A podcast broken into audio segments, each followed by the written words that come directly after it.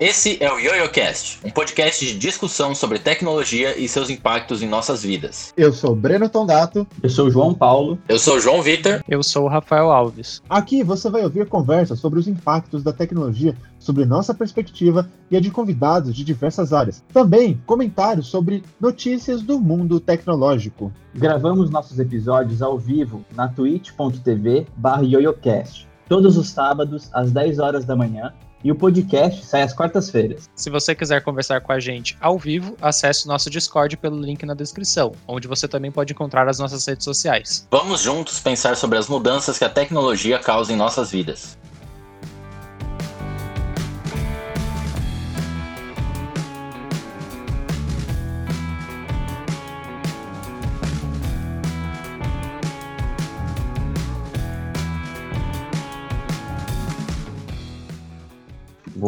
Falar da minha notícia aqui, que é quem terá emprego na era das máquinas. Bem, é, essa notícia dá valor econômico. Foi feita uma pesquisa pela Universidade de Brasília. Vou ler o o iníciozinho dela aqui, que é Na era das máquinas, o emprego é de quem? Pergunta um trabalho recente da Universidade de Brasília sobre o avanço da, da tecnologia no mercado de trabalho brasileiro. Inúmeras pesquisas no mundo tentam responder a essa questão, e na verdade está aí há pelo, há pelo menos desde a primeira revolução industrial, 200 anos atrás. É, a diferença agora é que a inteligência artificial pode criar máquinas com capacidades cognitivas que até então não eram, é, não era possível, era exclusivo dos humanos essa, essa capacidade cognitiva com, com relação ao trabalho. Né? Aí tem um gráfico dentro dessa notícia que eu achei interessante, dizendo que, por exemplo, é, o intérprete, a função do intérprete é 100% automatizado por um robô, é 100% feito por, pode ser 100% feito por uma inteligência artificial. O engenheiro químico tem 96% de probabilidade de ser automatizado.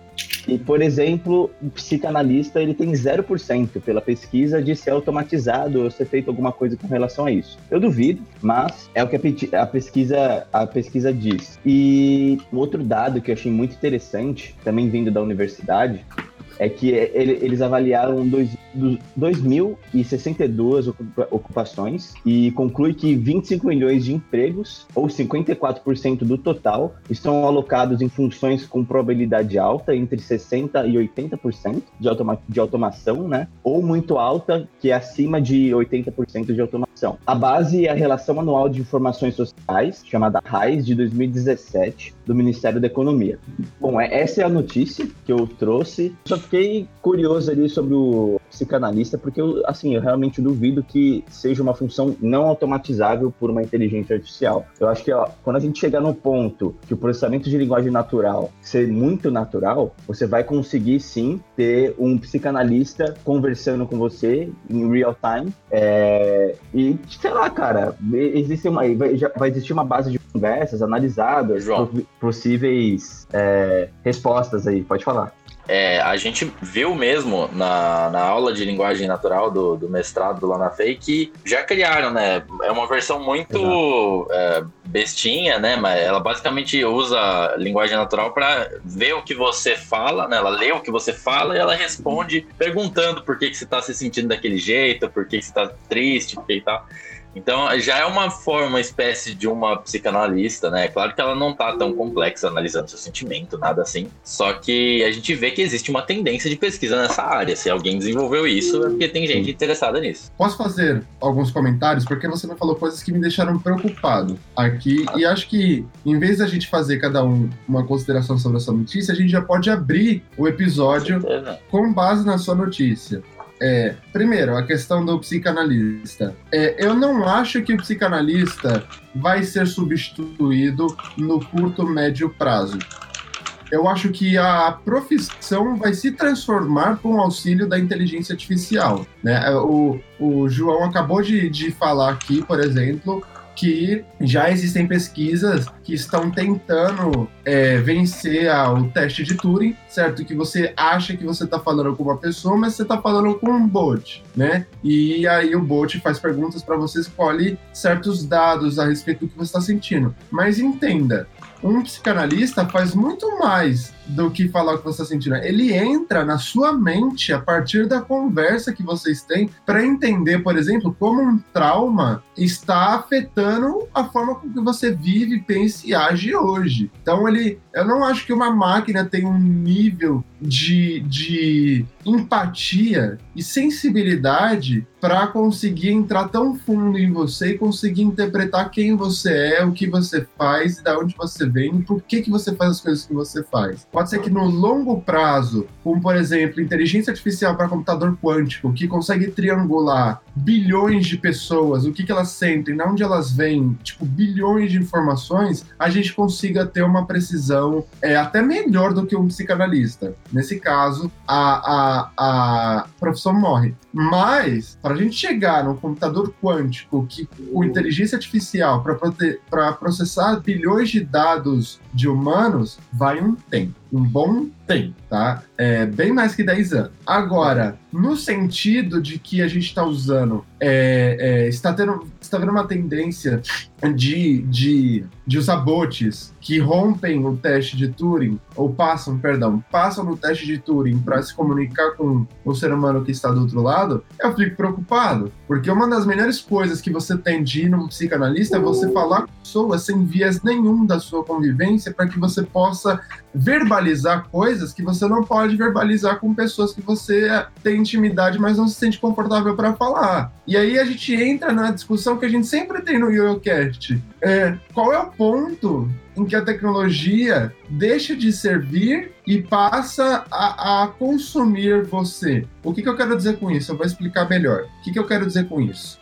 É, a tecnologia ela não está aqui para ajudar, quer dizer, ela não está aqui para atrapalhar, está aqui para ajudar. Mas se a gente fizer uso excessivo da tecnologia, ela vai começar a atrapalhar e não ajudar. A gente pode perder ainda mais com essa tendência as, a sensibilidade e a empatia de conversar com outro ser humano, entende? Poxa, o psicanalista deveria ser a, a, a, uma das únicas pessoas em que você pode falar qualquer coisa para ele sem, sabe, sem ser julgado, sem nada ele tá lá justamente para escutar as suas merdas, sabe? E você vai substituir ainda isso por uma máquina para chegar tá, onde? Cara, para chegar é onde? É porque é uma pessoa. Você está assumindo que ela não vai te julgar. Exato. Você espera é que ela não vai te julgar, dele. mas você não sabe você, se ela vai te julgar. É o você trabalho a máquina não vai te julgar. Você, você paga para ela, você paga para ela não te julgar. Eu, é. eu, concordo com o Breno nisso. Você já tá pagando dinheiro para ela não te julgar, mas ela tá te julgando porque ela vai te questionar. Exatamente. Esse é o ponto. Mano. Porque é uma pessoa. Então, é uma pessoa. E, e não, é, é, ela estudou para aquilo. Ela, ela, estu, ela estudou para te julgar. Olha, te contar, é, julgar onde...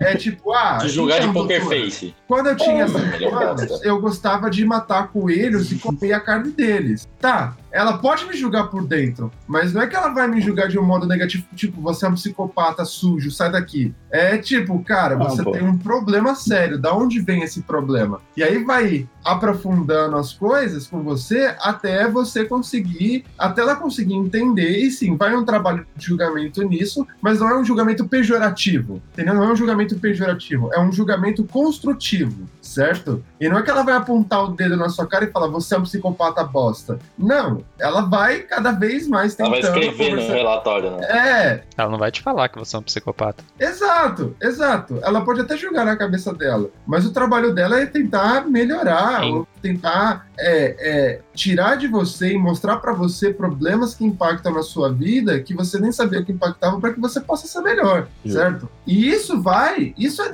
para você fazer isso é necessário uma sensibilidade humana muito densa, mas muito densa. Cara, eu acho certo. que, mano, você precisa de uma base de conhecimento, treinado, análise de sentimentos e você tem um psicanalista, cara. É. Você precisa de um GPT-3 dos é, psicanalistas, tá ligado? GPT-3 Muitos parâmetros, muitos detalhes, muita máquina e você consegue. Eu, eu acredito que seja sim possível chegar lá seja assim possível. Não, não em pequeno, médio prazo, mas como você tinha dito, em longo prazo. Eu acho que seja bem possível disso acontecer, cara, sendo bem sincero. É, deixa eu fazer um comentário. Eu vou traçar uma, uma, uma linha aqui do, do, da pesquisa que o João Paulo comentou, porque eu, eu imagino que essa pesquisa tenha levantado é, uma data para isso aqui acontecer. Tipo, em 30 anos, em 20 anos, em 50 anos, alguma coisa assim.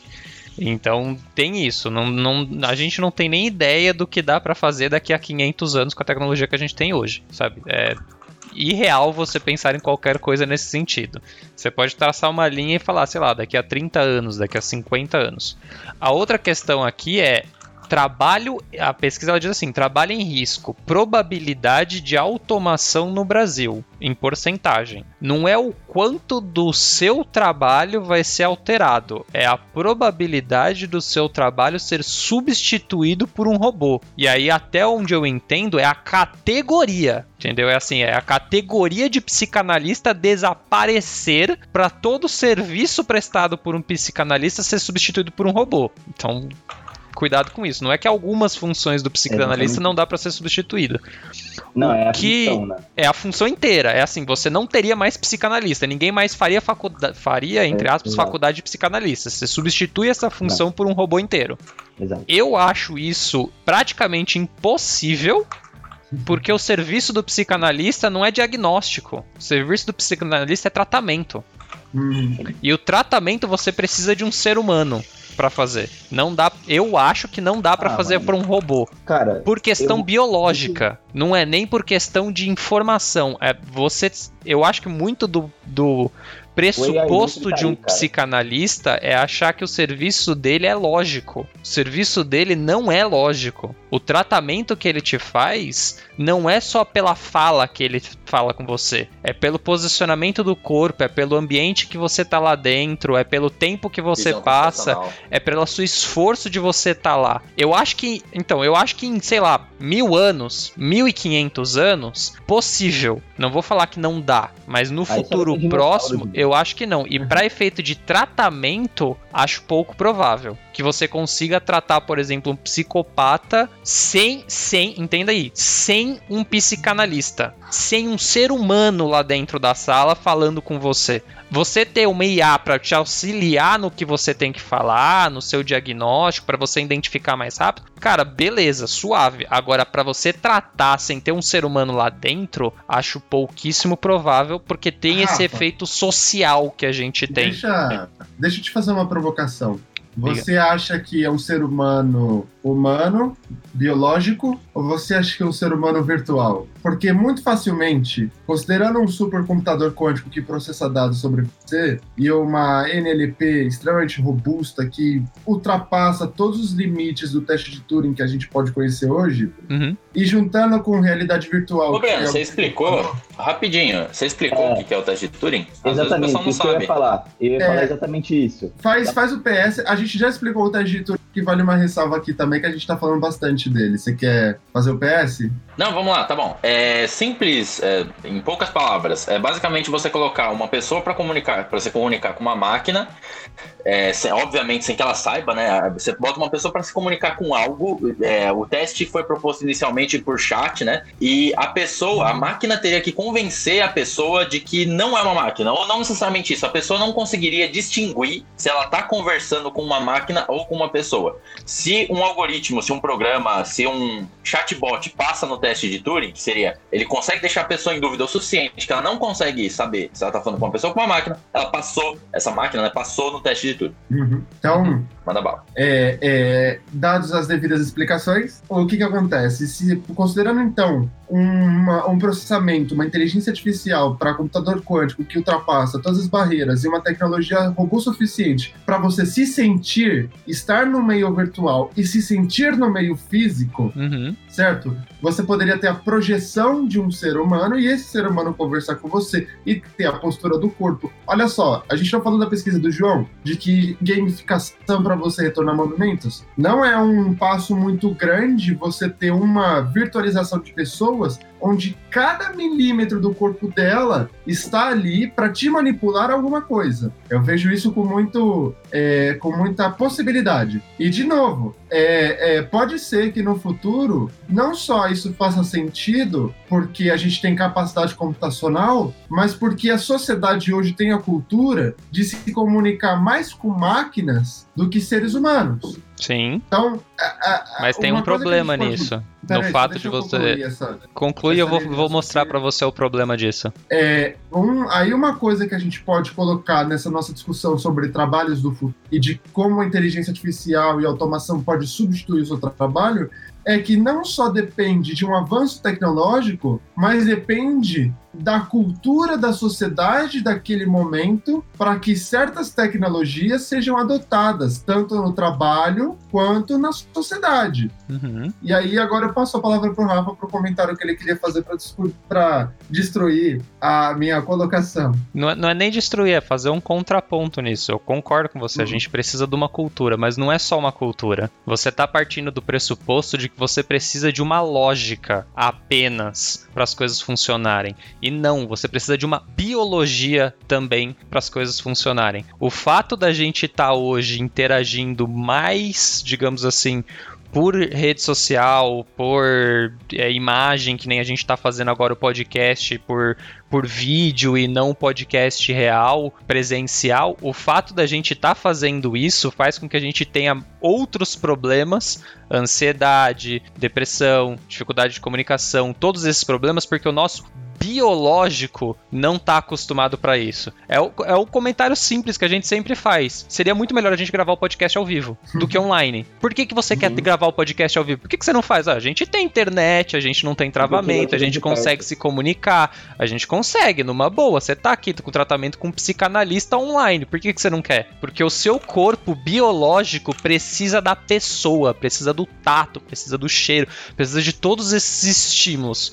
E o trabalho do psicanalista não é só o diagnóstico, é o tratamento. E aí você tem que pensar o tratamento não só, não só de pessoas saudáveis, tratamento de pessoas não saudáveis. Por isso que eu acho que no futuro próximo, enquanto a nossa biologia ainda é a biologia de 6 milhões de anos de evolução, digamos assim, ainda vai ser muito difícil a gente lidar com esse tipo de automatização, saca? É que nem você me fala, ah, por que, que ninguém, por que, que todo mundo não compra online? É muito mais fácil, é muito mais lógico, é muito mais rápido, é muito mais prático. Por que, que tem gente que quer ir na loja lá falar com a atendente, falar com a pessoa? Por que, que tem gente que quando identifica tem uma leve sensação de que a, a pessoa com que ela tá falando num chat ou num telefone é um robô, ela desliga? Porque o biológico da pessoa ainda espera era um ser humano ali, entendeu? Não é só uma questão de lógica de você falar, não, ó, eu vou ter um tratamento que é mais efetivo com um robô.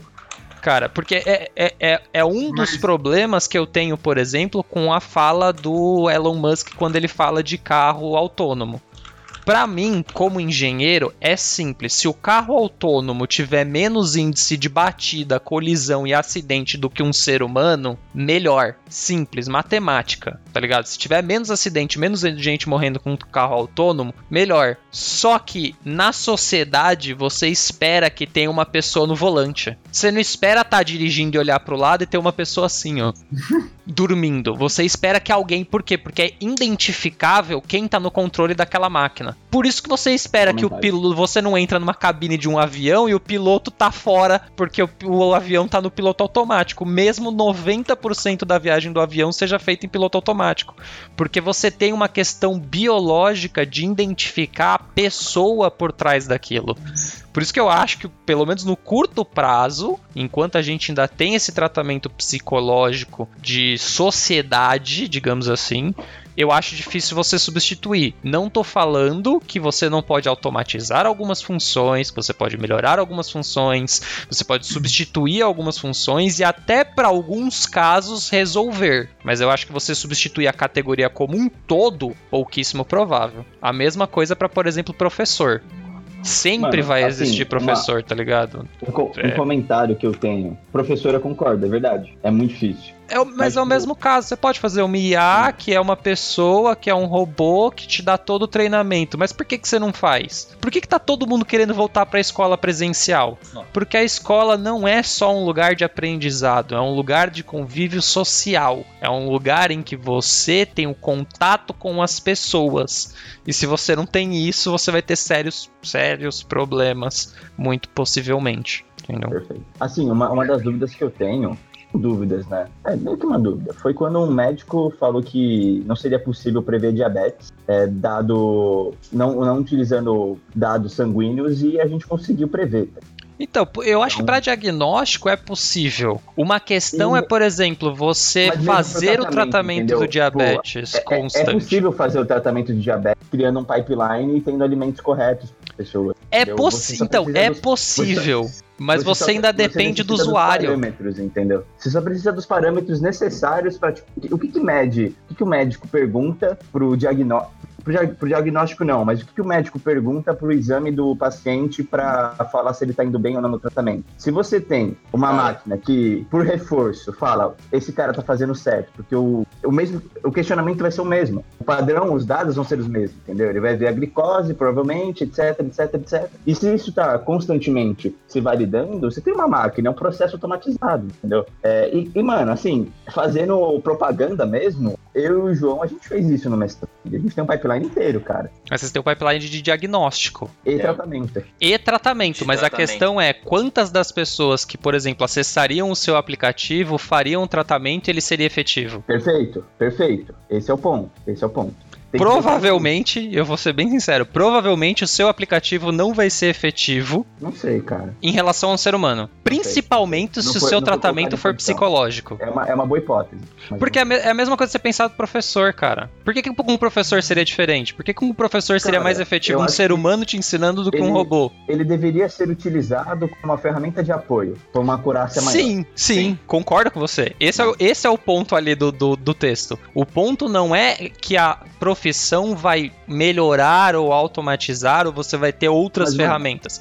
A questão ali é substituir completamente. É assim, Mas, cara, não tem mais ponto psicanalista, não tem mais professor. Por que não substituir 100%? O, o meu ponto de vista é, você ainda tem alguém pra culpar, se der merda. Com certeza. Esse vai precisar. Entende? Você vai ter que ter alguém pra culpar. Você vai culpar a máquina? Esse vai precisar. Mas eu, eu acho que Não, no, mas no caso de psicanalista e caso da professores é mais a- o ser humano, é mais a Rafa. pessoa ainda vai querer alguém. Não necessariamente fazer um- culpar, mas ela ainda precisa entendi. de um ser humano palpável ali pra fazer Entendi, aquilo. entendi seu ponto. Só fazendo um paralelo, quer dizer, um comentário com o que o João falou, no caso da máquina, você não vai culpar a máquina, vai culpar a empresa da máquina, que construiu a máquina. Alguém tem que ser responsável por, por aquele algoritmo que está responsável. funcionando. Juri- juridicamente sim, mas pessoalmente não.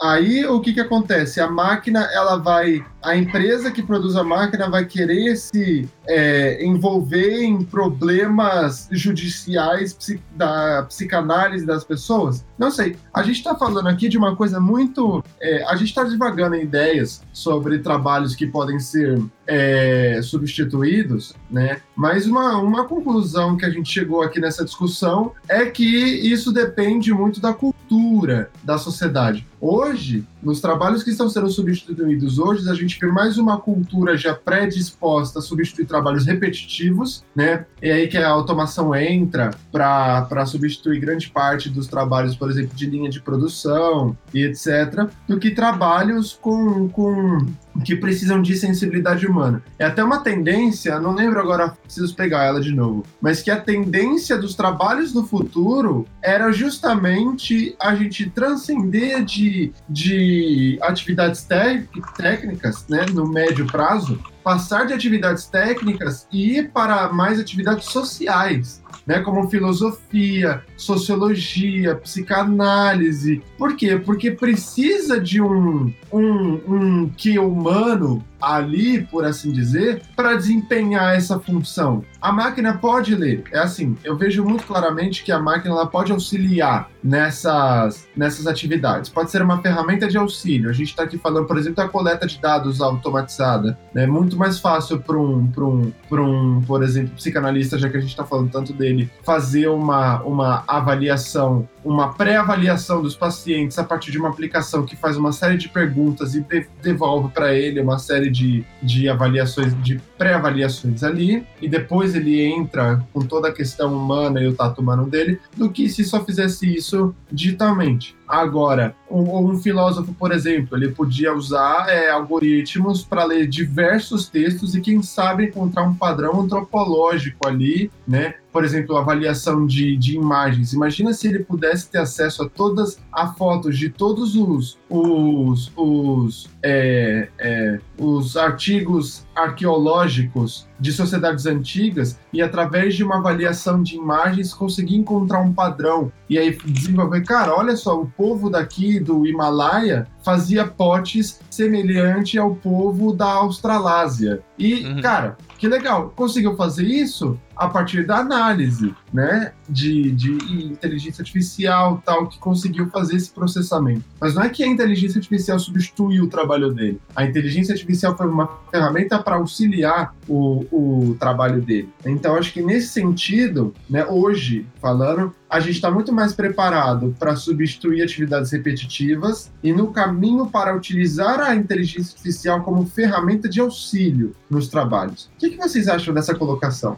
Eu acho que é bem por aí. Eu acho que é mais fácil, mais fácil a gente substituir atividades altamente automatizadas e de certa forma é, de nível superior também, porque muitas uhum. das atividades de ensino superior são altamente automatizáveis e é engraçado porque algumas, algumas alguns serviços de ensino básico não são automatizáveis. Eles podem ser, mas no geral são atividades que precisam do tratamento humano. É, eu tenho um relatório que é bem parecido com esse aqui, que eu acho que foi até no que eles se basearam, que diz que grande parte da agricultura não vai ser automatizável. Não, não por uma questão de que não é possível, por uma questão de que tem muita gente não é economicamente vantajoso. É mais vantajoso você pagar um dólar para mil chineses e indianos produzirem 30 mil hectares do que criar um robô de 650 mil dólares para trabalhar com interpere, com problema de atolamento, com furto e roubo, sabe? É, é que não é nem econômico isso. É, é, muito louco esse relatório que eu li, porque eu fiquei tipo, mano, olha mano. a brisa. Os caras estão levantando questões econômicas para deixar, deixar as pessoas fazerem trabalho, sabe? Tipo, é ridículo isso, mas é possível. E você pega trabalhos que nem contador, advogado, é, sabe? Trabalhos que são extremamente trabalhosos no sentido de que o volume de, de coisa que você tem que fazer é muito grande, mas não necessariamente você precisa. Eu não quero colocar isso com. Não necessariamente você precisa pensar, mas assim, são trabalhos mecanicistas, né? É muito repetitivo e é muito é. tipo. Se é A, então B, se é B, então C, se é C, então D. É muito padronizado a função que você tem que fazer. Será e normalmente elas estão palavra, em áreas acadêmicas. Se a gente falar, usar a palavra muito bem estruturado, estruturado. Isso. São trabalhos muito estruturados. bem estruturados. E, e, o relatório levanta isso. Trabalhos bem estruturados normalmente são trabalhos de nível superior, porque você, como nível superior, cria essa estrutura. O uhum. trabalho de nível mais baixo, o trabalho manual ali, o trabalho mecanicista, é, mecanicista não, o trabalho informal, mais simplificado, ele não necessariamente é um trabalho estruturado. A lá, como eu e o Breno bem conhece, a lá agricultura Se tem uma coisa que não tem estrutura nenhuma direita é a agricultura, pelo menos não com o que a gente consegue fazer hoje. E tipo, você é possível? É possível fazer um robô lá para plantar e colher 30 milhões de quilômetros de laranja. Só que aí eles levantam a questão do tipo, tá, mas o seu custo do suco de laranja depois vai triplicar. Quem que vai pagar por isso? Ninguém. Então, mesmo que seja possível, não é financeiramente vantajoso. E aí tem o fato de que vai ter a tonelada de pessoas desempregadas podendo executar esse tipo de trabalho, porque se tem uma coisa que o ser humano é muito bom é em se adaptar, né? Então, uma coisa que a gente consegue fazer com uma maravilha é se adaptar a interpere, se adaptar a longas caminhadas, longas jornadas, a entender se o fruto tá maduro ou não, enfim, whatever. Você consegue se adaptar muito bem para o ambiente agrícola e eles levantam isso. O grande problema de você automatizar e mecanizar a agricultura é o fato de que vai ter muita gente realizando esse tipo de tarefa que é muito mais barato do que você colocar um robô, entenda isso aí, robô máquina. Não significa que, por exemplo, a pessoa não pode, sei lá, botar um óculos de realidade virtual que identifique qual é o fruto que ela tem que colher, sabe? Dá, mas você não substitui o fazendeiro, por assim dizer. E eu acho que a tendência é essa, a gente ter substituições mais diretas em pessoas que são com trabalhos muito bem estruturados. Tanto é que para mim é bem nítido aqui as duas categorias que esse trabalho que o João Paulo colocou, que são altamente com alta probabilidade de substituição. Intérprete, porque, cara, é literalmente tradução, Ctrl C, Ctrl V, sabe? E você nem, de certa forma, você nem precisa ter o entendimento do conteúdo daquilo, porque você precisa traduzir. A pessoa que tá escutando que faça o entendimento do conteúdo, sabe? Tipo, esse dá pra ser direto. Você só precisa ter capacidade de processamento para fazer aquilo em tempo real em tempo real porque é necessário, porque na verdade não é. Se o intérprete tiver um delay de 15 segundos, é só você adaptar a conversa para ter esse delay. Saca?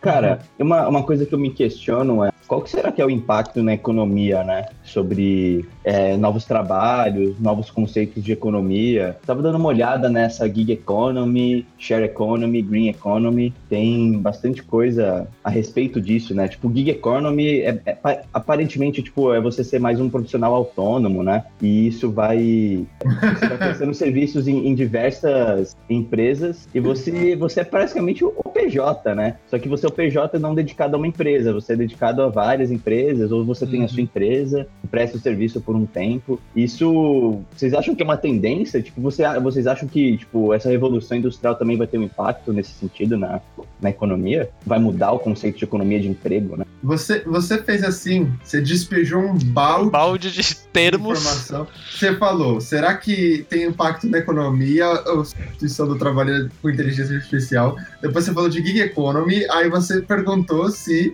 qual, qual é o, o impacto disso, né? Cara, são muitas coisas ali, ó.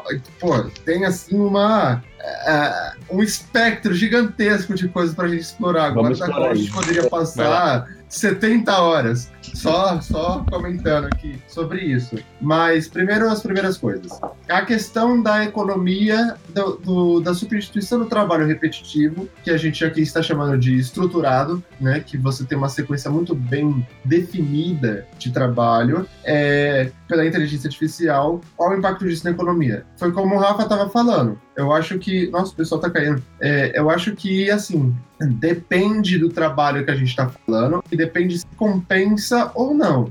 Segundo o relatório que o Rafa leu lá para a agricultura, não compensa substituir por máquina, certo? Porque você vai gerar muito desemprego. Desemprego é uma coisa que impacta diretamente, é um dos fatores que impacta diretamente a economia. Não compensa porque o, o, o produto vai ficar mais caro. Aí você tem pessoas desempregadas, significa que é uma população mais pobre, certo? Porque não tem dinheiro circulando. Você tem um produto mais caro porque você decidiu colocar opção. E aí, menos gente que está comprando. Menos gente que está comprando, menos fluxo de caixa, que pode deixar no vermelho, que pode quebrar a empresa.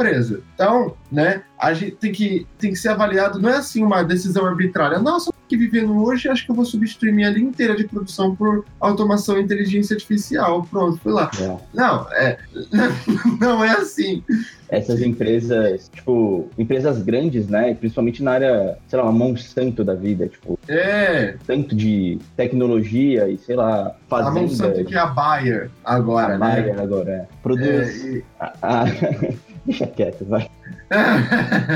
e, e, e, e, aí tem que ser avaliado com muito cuidado, porque sim, tem um impacto direto na economia. A gente pode fazer um paralelo, por exemplo, com a indústria automobilística. Né? Por que, que compensa é, você, você automatizar tanto a produção de carro? Ainda tem gente trabalhando lá, mas tem muito menos gente do que tinha, por exemplo, na época aqui de São Bernardo, que a Volks era o santo graal de São Bernardo do Campo. Acho que todo cidadão de 1960 de São Bernardo do Campo trabalhava na Volks. Mas o que, que acontece? Porque compensa. Um dos fatores que, que eu acho que compensa, né? A gente deveria chamar um colega nosso, chamado Gilberto, para falar aqui com a gente sobre isso, que ele conhece bastante dessa área. Mas um dos fatores que eu vejo, por exemplo, o gasto que você tem injúrias com as pessoas. Né? Como são máquinas muito grandes e é um serviço que representa risco, é muito caro para uma empresa se é, é, algum, alguma lástima vier a acontecer, ela tem que arcar com os custos disso. Outra coisa é o ganho de escala, né?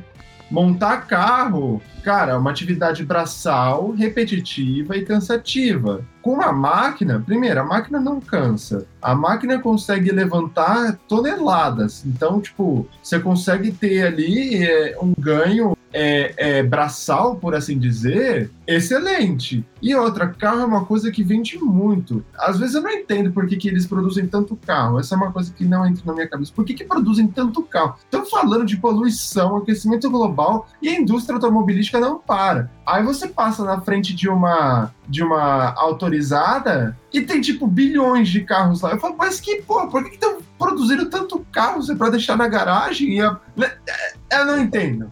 Mas do carro, ponto de vista econômico, ali dentro da empresa, pode fazer muito sentido produzir muitos carros. E produzir muitos carros significa que você precisa de agilidade nesse processo. E você ganha agilidade no processo com automação. Então aí ela entra em dois fatores, né? O ganho em escala de produção e o ganho de que você está trabalhando com. Você está lidando com uma coisa sensível, um trabalho é, é, que pode representar alto risco. É diferente, por exemplo, de uma petrolífera, que é um trabalho de alto risco, certo? Os caras que trabalham naquelas plataformas, mas você dificilmente vai conseguir substituir o trabalho que eles fazem por, por automação ou inteligência artificial. Pode ter um certo nível ali de substituição de trabalho, mas, cara, é difícil, entende? Então, eu vou passar a palavra agora para os meus colegas. O que, que vocês acham do impacto na economia da automação e substituição de trabalhos estruturados por inteligência artificial? Não, é aquilo que o Rafa falou, né? Muita, uma fazenda, cara. Nossa, tanta gente trabalhando, né? Tipo, imagina todo mundo não trabalhando, assim, nada. Porque chegou uma tecnologia que tirou o emprego delas do nada, cara. Ferrou. E, tipo, ferrou para todo mundo, né? Tipo, vai ter que sustentar essas pessoas de alguma maneira, a sociedade como um todo. É, deixar a pessoa passando fome, sei lá, passar, ficar na miséria, já acontece muito, né? Mas, é, cara, tem muito impacto, na minha opinião. Assim, é, é a nova, tipo, que o que a, as revoluções nos mostraram é, são grandes impactos, são revoluções de fato, né? Muito emprego muda, muito emprego acaba, mas muito emprego se cria também, né? Porque se se automatiza ou se se robotiza as coisas, você vai ter que ter alguém que, assim, faz a manutenção do robô. E se, o, se é um robô que monta um robô, alguém tem que fazer a manutenção do robô que monta o robô, e assim por diante, entende? Então, é, no final das contas, eu acho que vai sobrar sempre uma margem para o ser humano. Ele vai ter que fazer uma manutenção de alguma coisa, ele vai ter que entrar alguma coisa, porque você tem que criar o robô para fazer o robô que faz o robô que faz o robô que monta o robô que, tipo. Não, Daquele Skynet infinita ali. É, mano, não tem. Ou o robô vai se regenerar de ou o ser humano vai fazer manutenção do Ó, robô. Não, não cria a ideia de o robô se regenerar, é. não. O Skynet já tá pegando, o cara quer que o robô se regenere, aí lascou, velho. Não, ferrou. Mas é, tipo, aí, aí já é, é muita ficção, né? É, pelo menos pra, pra meu, meu período de vida é muita ficção. Mas a, o que eu vejo é um, um, possível novo emprego é manutenção de robôs, é, criação de robôs. E até algo que um professor meu tinha dito, o, o PS, né? Que ele falou, cara, o, pro, provavelmente o emprego do futuro vai ser isso, cara. Em vez de ficar o cara produzindo carro, ele vai produzir robô, entende? Porque o robô vai produzir o carro mais efetivamente. Mas você não consegue ter um robô produzindo outro robô efetivamente. Você daria, mas você tem que sair do humano, sabe? Tem que sair da pessoa. Você, você essa, pode fazer uma, uma fábrica, é, um ciclo fechado de robô, né? Robô A conserta o é, robô B, exato. o robô B conserta o robô C, o robô C conserta o robô A. Exato. Lascou. Tipo, lascou, lascou. Mas é possível, né? Mas eu acho que, tipo, o ser humano nesse sentido, com automatização, robôs, etc., vai ter o ser humano ainda. Fazendo a manutenção, vai ter que sair da mão de alguém. Tem que sair da mão de alguém, sem dúvida alguma. E, cara, é, um outro ponto que eu acho interessante é, tipo, a parte artística do ser humano, que a máquina, em teoria, não consegue replicar tão bem, né? Por exemplo, um show ao vivo. Tipo, você vai fazer um show ao vivo no Maracanã, se para você ver uma tela só, sei lá, né? Tipo, não, pra você ver um playback. Você assistir um play... É, você escutar um playback? Você Porra, escutar um playback lá, show. Mas até onde isso vai, tá ligado? Tipo, e, e quando, sei lá, morrerem todos os cantores? Daí, tipo, não, a máquina lá. vai começar a cantar. Eu, assim, não vai, ué. Você tem Hatsumi Miku, vocês não conhecem Hatsumi Miku? Eu mandei pra vocês o vídeo do robô tocando o violão, né? Ah, não, mandou do não, robô de Lego. Não me lembro. Faz um tempo. O robô de Lego. Isso, o robô, robô de, Lego, Lego tocando, violão. violão. Sim. Que dá mais pra Isso é escutar é o barulho do robô do que o. É o robô mexendo. Isso. Mas é porque é feito em Lego, é uma sim, bosta. Sim. Só que se fosse feito com uma máquina melhorzinha, aí a gente não teria esse barulho, o robô estaria na moral tocando o instrumento. Não, mas Só você nem eu, precisa. imagina um robô é, substituindo um cantor, um pintor, tá ligado? Existe não, um valor. Beleza, só que qual que é o crédito desse robô? É, Exato. Mas... Você perde, sei lá, a essência da arte, de certa forma. Ah, não, com cer é, pra tipo, mim, com certeza. Ser, o ser humano fazendo, tá ligado? Então, pra mim, com certeza, mas eu não sei se se mediaticamente faz algum sentido. Porque, cara, Entendi. sendo sincera, assim, é tipo a público, saca? Porque Como se assim? você parar pra pensar hoje, cara, não, sendo sincero, não, não são os seres humanos que fazem a arte, velho. Não, não é, não Ah, é o mano. cantor É, que sim, faz a cara. arte mais, é Claro é, mano. 145 Quem mil pensa? pessoas com 35 mil computadores fudidos pra caralho pra fazer as músicas que fazem sentido, pegando o Óbvio, dado né, do público que ele quer, da galera que quer, do tópico que vai, do quanto batida por minuto tem que ter a música.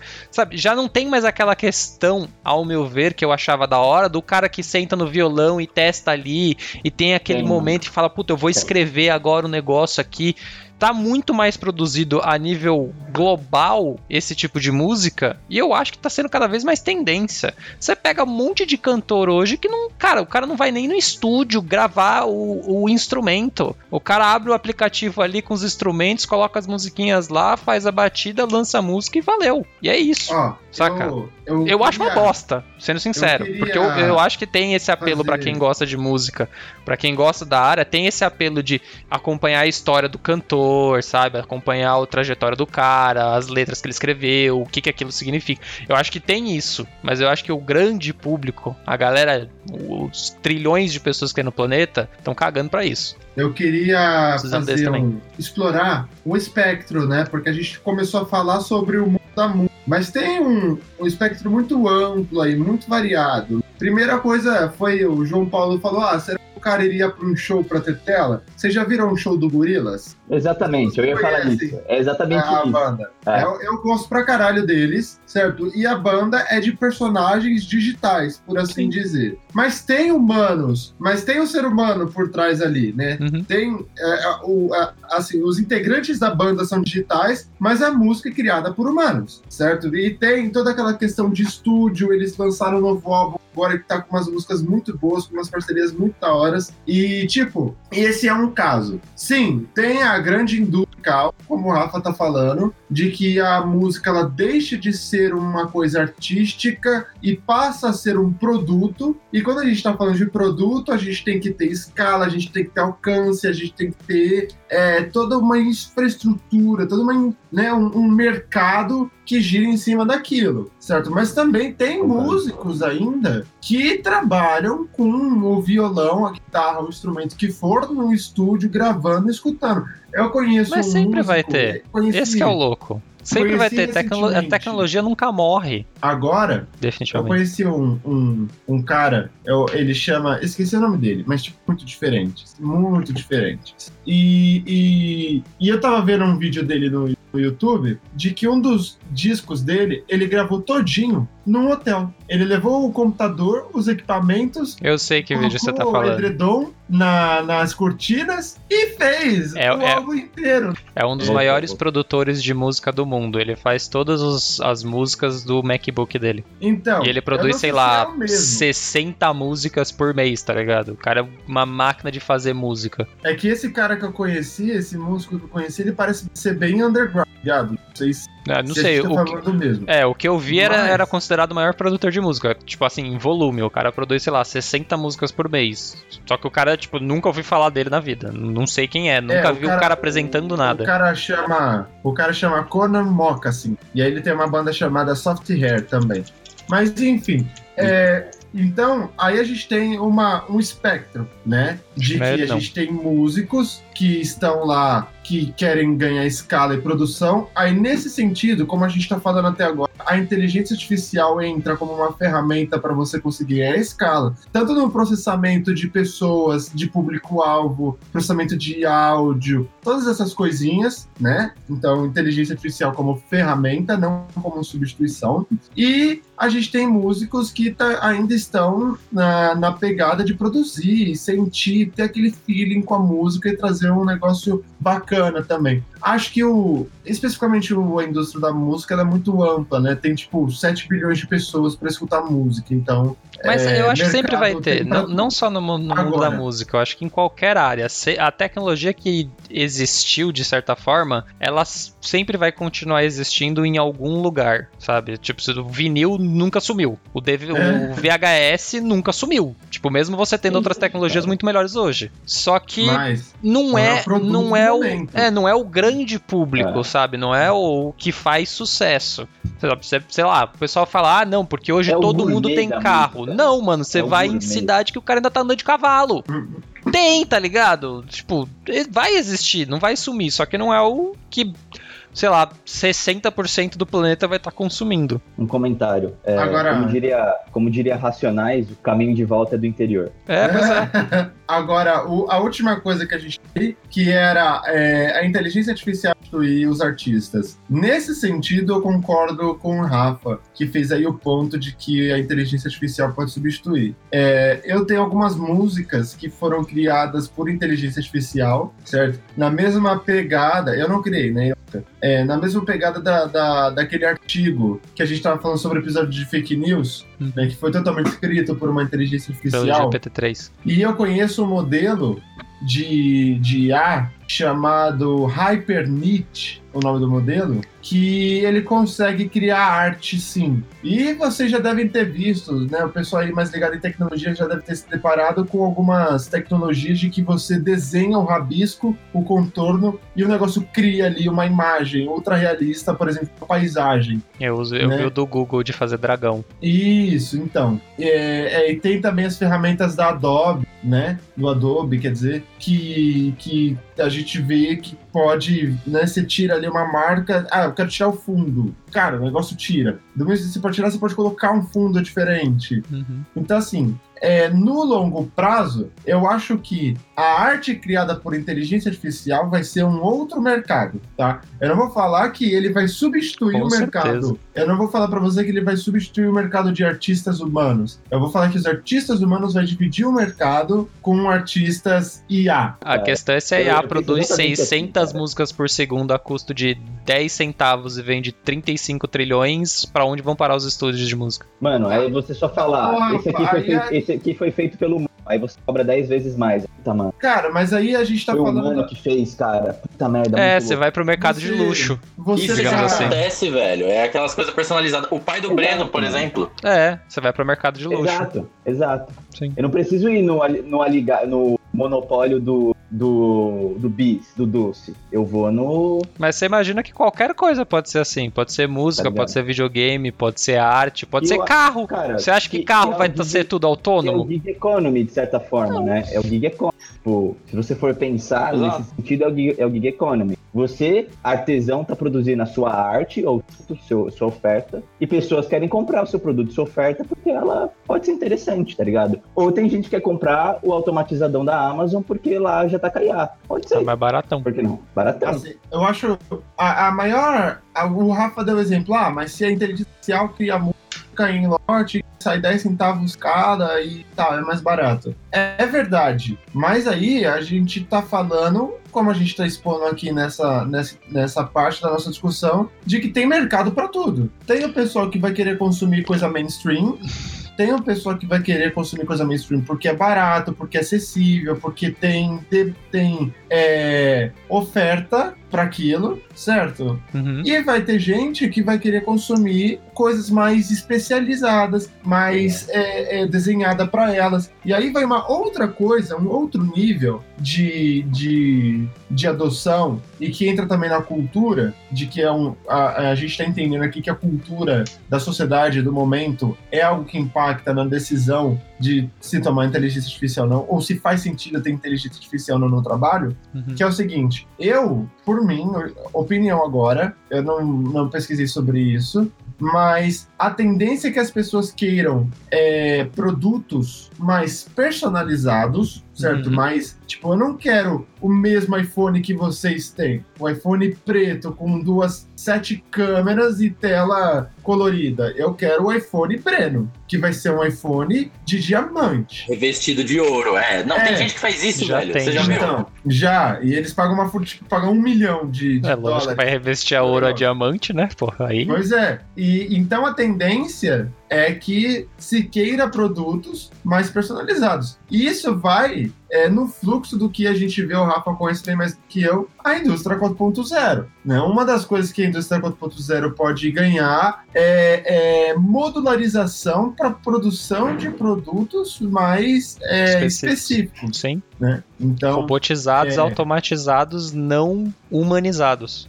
Não, mas então, ah, é uma categoria de produto, né? Mas ainda assim, mesmo na indústria 4.0 e ela é, a gente ainda tem certas limitações quanto ao que a quanto à especificidade do produto que ela pode criar. Ainda. Certo. A, agora, a gente está falando de curto médio prazo, não Ainda. estamos falando de longo prazo Sim. agora, porque a gente não sabe nem se a gente vai estar vivo, né? Quando a inteligência artificial tomar o trabalho dos psicanalistas. Uhum. Mas aí, como vocês falaram, meu pai, meu pai ele faz joias é, específicas. Você chega lá e fala, olha, eu quero uma joia assim, assim, assado. Ele vai desenhar, vai extrair todo o conhecimento artístico que ele tem, vai desenhar e vai propor para você uma opção de, de anel, de pilar, pingente, etc. Já a inteligência artificial, hoje, você não tem muito como chegar para ela e falar, olha, eu quero um anel de cobra entrelaçado de ouro com rubi e safira do oeste da Ásia. Primeiro que ela pode até conseguir desenhar, mas produzir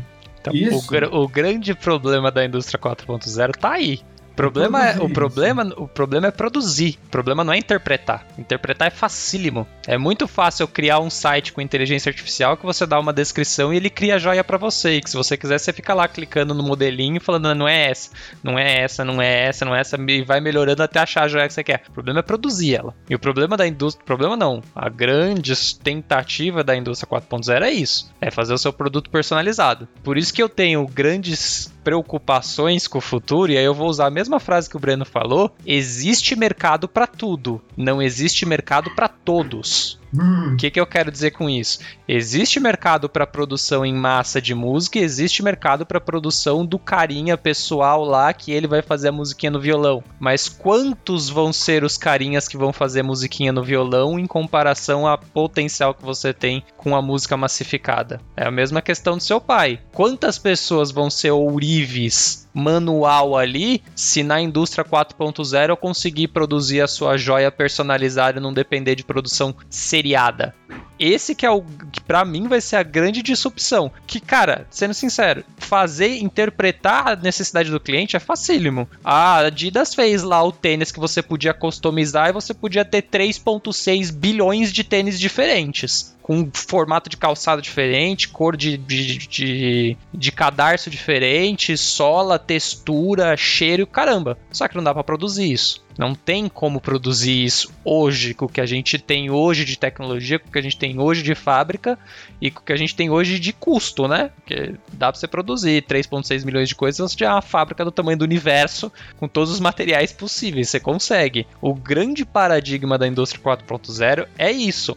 Eu não vou te entregar produtos massificados, eu vou te entregar produtos personalizados em escala massiva. E aí, a produção do carinha lá personalizado manual lascou, cara. O grande paralelo que eu traço com isso é o que aconteceu com o mercado de livros. Existe ainda o mercado de livro físico, existe ainda o mercado de livro de lojinha pequenininha, de bairro, que tem o poeta da rua. Isso ainda existe, mas quantos são os que sobrevivem ao império da Amazon? Sabe, quantos são os que sobrevivem à capacidade da Amazon entregar livros tipo no mundo inteiro em menos de 15 minutos? E se tiver, se tiver uma adoção pro Kindle ou para uma tecnologia em que, sei lá, o Kindle desdobra e vira o tamanho do livro particular para você e sei lá, ele inventa uma folhinha que a folhinha é digital e você vira como se fosse um livro real e aí o livro fica de acordo com o livro que você tá querendo ler ali no momento. Sei lá se de repente surge uma tecnologia dessa. Se ele consegue fazer o e-ink num tamanho de uma folha de, de papel, sabe? Sei lá, um treco assim. Qual é a capacidade que um carinha que vende poema na esquina numa lojinha pequenininha vai conseguir ter de vender o seu produto? Quantos são Mano, as é. pessoas que vão conseguir sobreviver a isso? É que ele não criou o infoproduto dele. É que você não criou o infoproduto, aí você vai ter que criar o infoproduto e depender da Amazon. Então, assim, não é que você vai desaparecer, é que vai mudar a forma com que você produz a sua criação, produz o seu trabalho. Isso aconteceu com o livro, aconteceu com o surgimento do YouTube, acontece agora com o TikTok, sabe? O que eu acho que ai- a gente ainda não tá preparado é, são para figuras robotizadas que a gente não consiga interpretar que aquilo ali é um robô. O que, que eu quero dizer com isso? Que eu acho que não ficou clara essa frase. Dá para você fazer uma inteligência artificial que cria um rosto de um ser humano, um corpo de um ser humano, projete ele numa tela e faça todo um show, um espetáculo, um whatever, dá pra fazer isso. Mas a gente ainda como sociedade, eu acho que biologicamente falando, a gente ainda quer ter a certeza de que aquela pessoa é um ser humano. A gente ainda quer tocar na pessoa, sabe? De certa forma, sendo meio bruto aqui, você ainda quer, sei lá, cortar a pessoa e ver que ela sangra, sabe? Você ainda quer saber que aquela pessoa é de carne e osso. A partir do momento que a gente aceitar que aquela pessoa não precisa ser de carne e osso e que isso não interfira no nosso biológico, entendeu? Que o nosso biológico, biologicamente a gente passe a entender uma pessoa virtual como um ser humano real, aí, cara, você abre possibilidade para coisas inimagináveis hoje.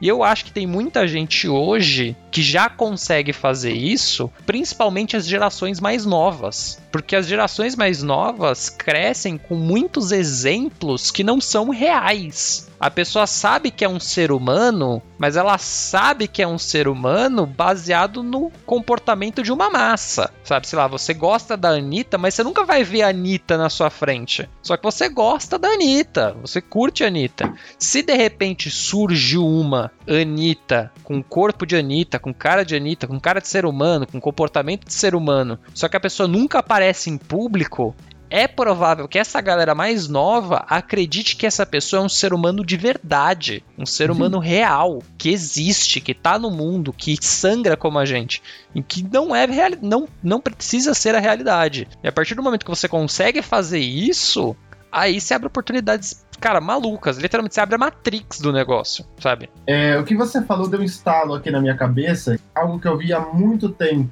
no programa do CNN Tonight. Né, quem tava falando sobre isso era a Rita Vu. Desculpa se eu pronunciei o seu nome errado. Mas ela tava falando, tava falando sobre inteligências artificiais. E aí tava falando sobre inteligências artificiais e, e ela deu o exemplo daquela IA da, da, da Microsoft, né? Aquela IA da Microsoft que, que, que te abriu uma conta no Twitter e aprendia com base no que as pessoas estavam tweetando. Hum. E ela começou a tweetar bosta lá na, na- no Twitter. Mas teve um outro exemplo, eu não lembro agora qual que foi, eu não lembro o nome, mas que era tipo uma menina é, branca e que, sei lá, ela tava passando por dificuldade e começou a tal, eu não lembro agora qual rede social, mas era, era como se fosse uma menina que tava passando por problemas e ela começou a receber muita. Tipo, o pessoal querendo, sabe, acolher ela, sabe, envolver ela e tipo, pô, cara, o que você tá falando pra mim então,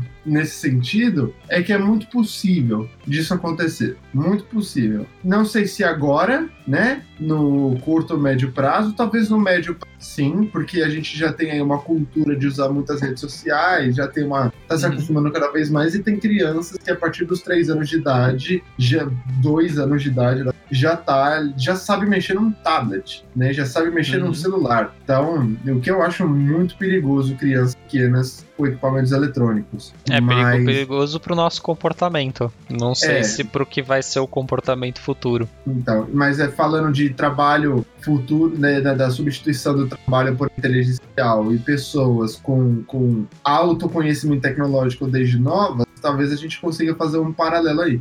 Mas uma coisa que eu queria explorar, que eu não conheço muito bem, é sobre o Green Economy. O que é Green Economy? Se vocês souberem, também falem. E como ele se associa à substituição de trabalho por, por inteligência artificial?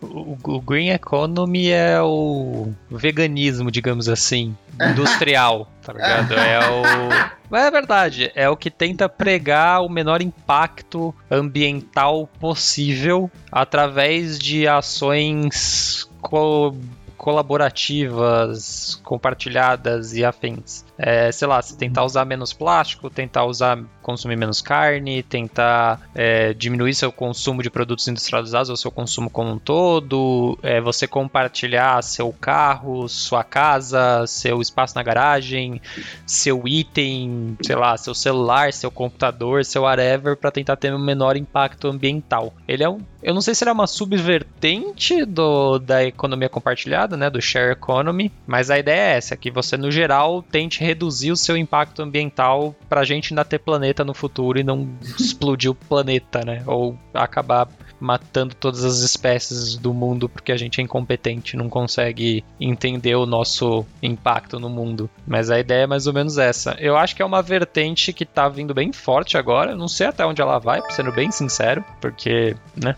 É, o, o debate ecológico funciona muito bem até a página 2, até a página de que não ser ecologicamente correto é mais rentável do que ser ecologicamente correto. E eu acho que a ideia é mais ou menos essa: a gente tentar reduzir nosso impacto compartilhando nossos itens, compartilhando nossos ambientes, aí tem aquela pegada do você não só reduzir o não só reduzir o seu consumo, como também compartilhar o que for possível ser compartilhado. Então não é só uma questão de você ter, por exemplo, milhões de carros autônomos em que você compartilha o carro autônomo. Não, é você ter muito mais transporte público, sei lá, por caminhão, por ônibus, por trem e whatever, sabe? Se você ter uhum. é, espaços públicos mais compartilhados entre as pessoas e coisa e tal. Então ele pega um pouquinho dos conceitos de share economy, mas mais com essa pegada verde, digamos assim, essa pegada ecológica. É, foi, foi, como você falou, é o veganismo da indústria. É, mas a, a, nesse sentido, como vocês veem, eu tô virando o, o entrevistador aqui, né?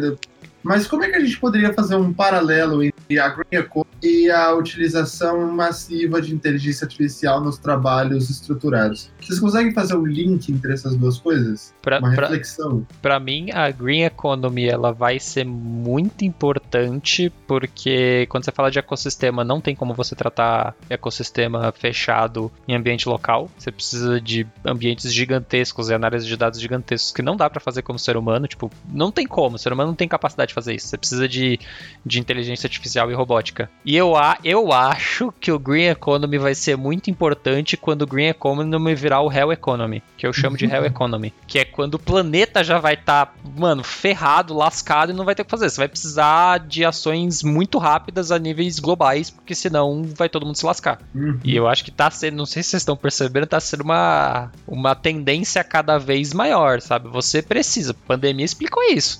Você precisa de ações globais a nível rápido emergenciais. E essa é só uma das pandemias que a gente vai passar. Tem outras milhares de pandemias, tem efeito de aquecimento global, tem desastres naturais, sabe? Você precisa cada vez mais conter as desgraças que estão acontecendo do planeta de maneira mais rápida e em escalas muito maiores do que o que a gente está acostumado. E a gente vai precisar de gente para esse tipo de formação, que é muito difícil. Você pensar em escala global é muito difícil. Você pensar em todas as implicações que você precisa ter numa pandemia para conter um vírus de matar quantas pessoas já foram? Meio milhão de pessoas? Já deve ter passado de um milhão de pessoas, sei lá.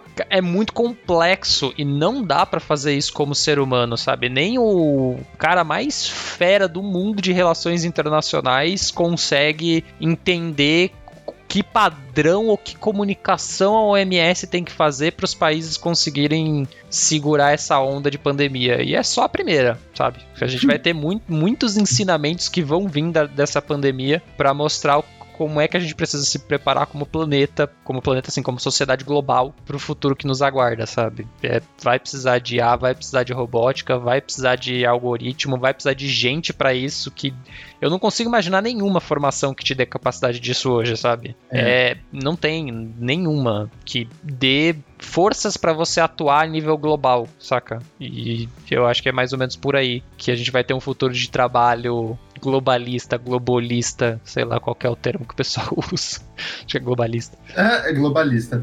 É, o João tem alguma coisa, algum paralelo um, um, raciocínio entre a questão da green economy, que o Rafa explicou pra gente, e a substituição do trabalho por inteligência artificial e automação. Senão, a gente já podia passar, por exemplo, os trabalhos do o Rafa puxou agora no comentário dele, né? Essas profissões do futuro. Porque a gente chegou num consenso aqui. Não, peraí, antes de falar isso, vocês têm alguma coisa a falar sobre isso? Algum racional que vocês conseguem fazer? Eu já tenho meu. Cara, parte de sustentabilidade é meio embaçado, né? A gente tem que ficar de olho para não levar o país a. O país, para não virar o. deixar o planeta é, impopul, impopulável, tá certo isso? Deixar o planeta não populável. Invivível. É. é. Não, deixar o, o planeta na, sem oxigênio. Mas ao mesmo tempo é a questão que o Rafa colocou, tá ligado? É, não é rentável, cara. Você perde dinheiro limitando produtividade, limitando emissão de gás carbônico. Então é, é muito complexo e eu acho que a tendência vai ser é, limitação governamental, fazendo a, a, as empresas respeitarem algumas diretrizes para não terminar o oxigênio, não acabar com o oxigênio ao mesmo tempo as empresas lutando ali juridicamente para tentar empurrar essas barreiras um pouquinho mais para cima e tentar uh, prevenir. Uma coisa que a gente poderia, que poderia acontecer, é o pessoal tentar utilizar o modelo de IA para estudar isso e tentar ver o quanto eles conseguem aumentar a produtividade em um canto em outro, sem aumentar tanto a poluição, a emissão de gás carbônico, alguma coisa assim. Aí eu até acho viável, mas não uma substituição. Aí eu vejo a IA sendo usada como uma ferramenta também para auxiliar nessa parte.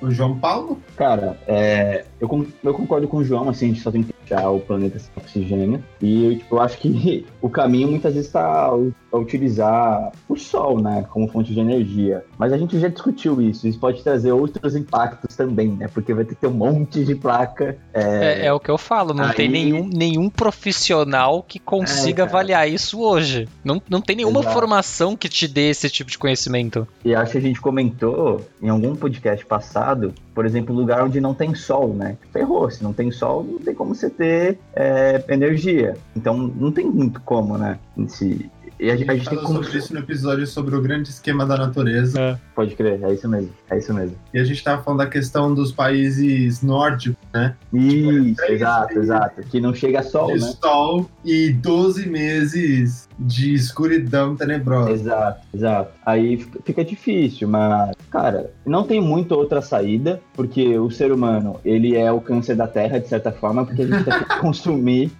o, o que tá na Terra. Mas é, mano.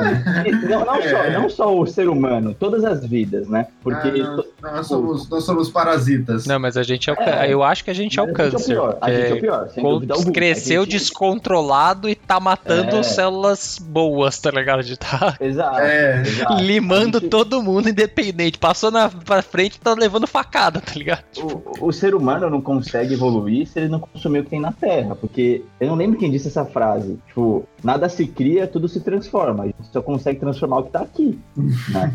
E a gente transforma isso em energia muitas vezes para conseguir gerar economia que nos fornece o iPhone. Enfim, aí tem toda a cadeia, né? Então, nesse, nessa questão ecológica, nesse veganismo econômico que o Rafael tinha colocado aí, é, veganismo industrial. Eu não vejo muita saída, não. A não ser que me, hoje me apresentem tipo, uma ideia muito revolucionária que tipo, fala, nossa, isso aqui é 100% sustentável, se reutiliza energia, sei lá, cara. Uma, é o moto perpétuo que a gente brinca na engenharia. É, é, mano, tipo, uma possibilidade é, por exemplo, o Elon Musk, ele tá criando uns carros autônomos, é, etc., que são nada mais, nada menos que baterias ambulantes. Então, você conseguiria utilizar essas baterias ambulantes para, sei lá, fornecer energia para uma fábrica, sei lá, algum, algum jeito assim, entende? Porque o carro tá andando lá, ele consegue gerar energia andando, de certa forma. E ele é uma bateria, então você consegue usar essa bateria para outra coisa, não só para o carro, entende? São possibilidades aí de, sei lá. Você consegue aproveitar melhor a energia. É o que tenta é, se fazer hoje. É, é tem, tentar dar um aproveitamento melhor da energia. Nem sempre é efetivo. Exato. Mas é, eu acho, eu acho que no sentido, no sentido de green economy e industrialização com automação e inteligência artificial, acho que o grande lance aí, né, como o Rafa falou, é você tentar tirar proveito ali, o máximo das coisas, seria numa mesma indústria que você produz carro, por exemplo, você produz portão,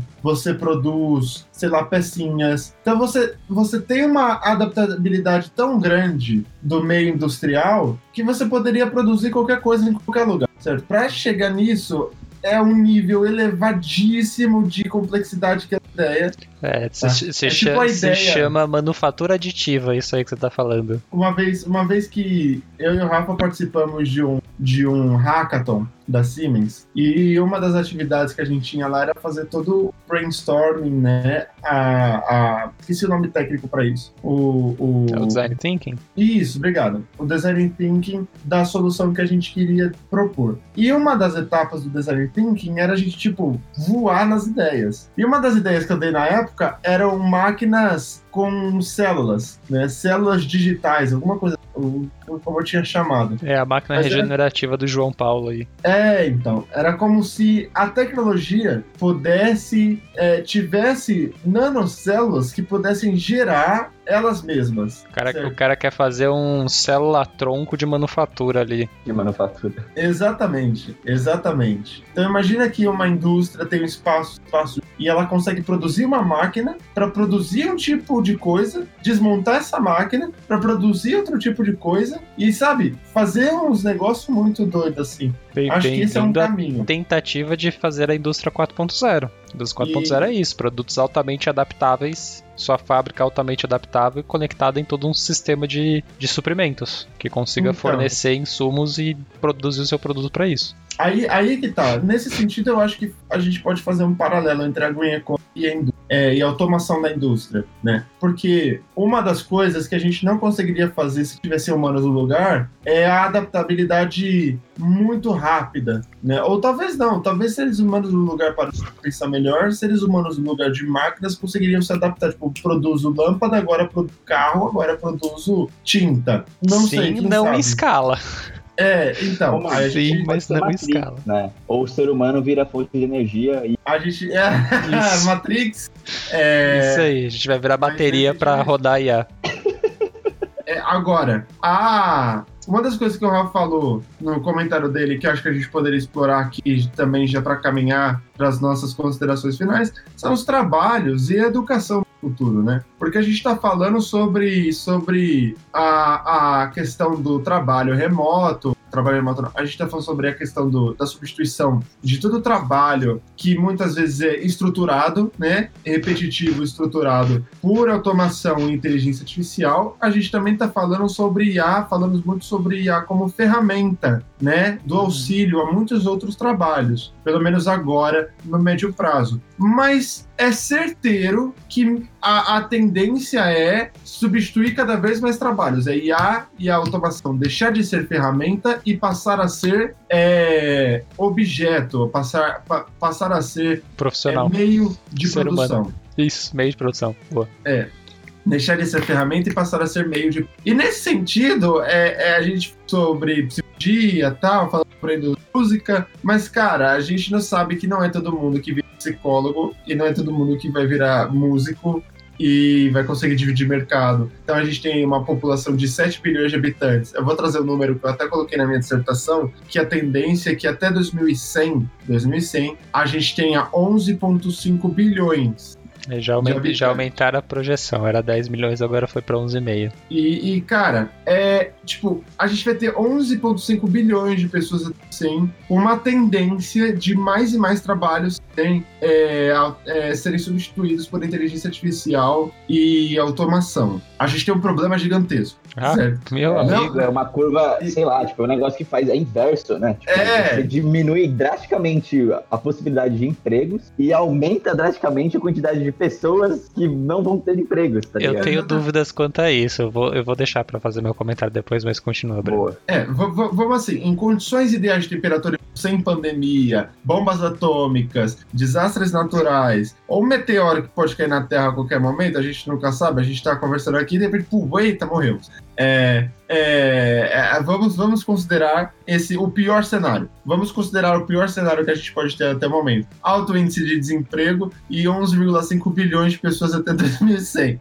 certo? É, nesse sentido, a gente tem que inovar drasticamente, não só na esfera econômica, mas inovando na esfera econômica, a gente também tem que inovar nos trabalhos que a gente vai ter no futuro. E não só nos trabalhos que a gente te- vai ter no futuro, como a educação que a gente vai ter que ter no futuro. Não, a Rafa falou isso muito bem, e eu concordo claramente. A gente não pode ter o mesmo tipo de educação hoje perdurar isso para o futuro. A gente vai ter que ensinar, passar a ensinar cálculo, engenharia, física quântica, é, biologia, com automação de robótica e inteligência artificial aplicada, deixar de ser um mestrado e virar graduação é, é, com Sociedade 4.0 e sei lá, é, por que, que os pássaros migram pro oeste todas as quinta-feiras do inverno, sabe? Tipo, a gente vai ter que ter uma mistura de disciplinas para que se entenda muito mais sobre é, movimentos. Essa foi uma coisa que o reitor da nossa cidade falou e que eu achei muito interessante. E é uma coisa que eu não sei se eu faço isso, mas eu sinto que eu estou no caminho de, de, de fazer. Que em vez de entender uma coisa muito bem, eu sou muito melhor em entender um fenômeno, né? Entender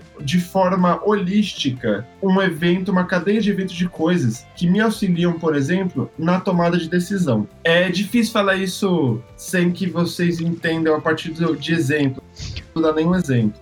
Mas é, é, é, é, meio como se, em vez de entender uma coisa, tipo, ah, por que, que alguma coisa funciona? Eu não só entendo por que, que alguma coisa funciona, mas eu entendo as causas que levam aquela coisa a funcionar daquele jeito, naquela condição, entende? E eu vejo que isso é uma coisa do futuro, quer dizer, é uma coisa muito válida que a gente vai precisar para o futuro, certo? Em vez de entender especificamente uma coisa, a gente entender o movimento no que está envolvida. É um, eu tenho um exemplo para dar. É um exercício que a gente faz aqui no podcast todos os finais de semana, que é entender o movimento da tecnologia. A gente entende de tecnologia, certo? A gente sabe desenvolver, a gente sabe é, questões mecânicas, temperaturas, é, ideais, sabe? A gente sabe pensar na questão é, é, atômica da coisa dentro das nossas esferas de trabalho. Mas esse movimento tecnológico, essa, o impacto da tecnologia que muitas vezes a gente cria, que é uma profissão do futuro, é um exercício do futuro. Né? Entender que, por exemplo, você criar o auto-scrolling do celular pode deixar as pessoas, pode ter uma alteração psicológica no comportamento da pessoa.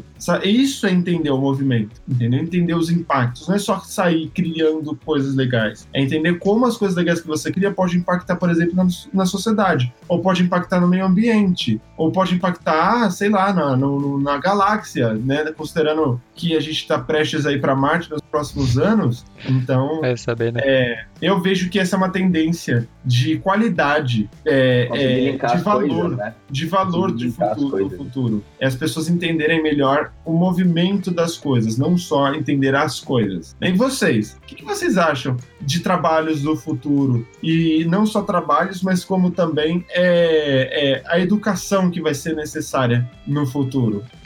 Cara. Eu vou puxar o comentário do João que ele falou lá atrás, que parece que a, a IA tá tirando trabalhos e tá ah, tirando a possibilidade de, de, trabalhos. Eu acho que não. Eu acho que a IA tá, tá substituindo trabalhos e aumentando a possibilidade de trabalhos. Eu, Eu acho que a gente não tem pessoas capacitadas para essas possibilidades de trabalho. Que é o grande problema que eu tenho. O pessoal fala: ah, legal, a gente vai ter. Mu não, não é que o trabalho vai acabar, não é que o emprego vai acabar. É que vai ter muita profissão nova surgindo, vai ter muita área nova que hoje a gente nem imagina legal, lindo, maravilhoso, mas quem perdeu o emprego consegue se reciclar para essa área nova?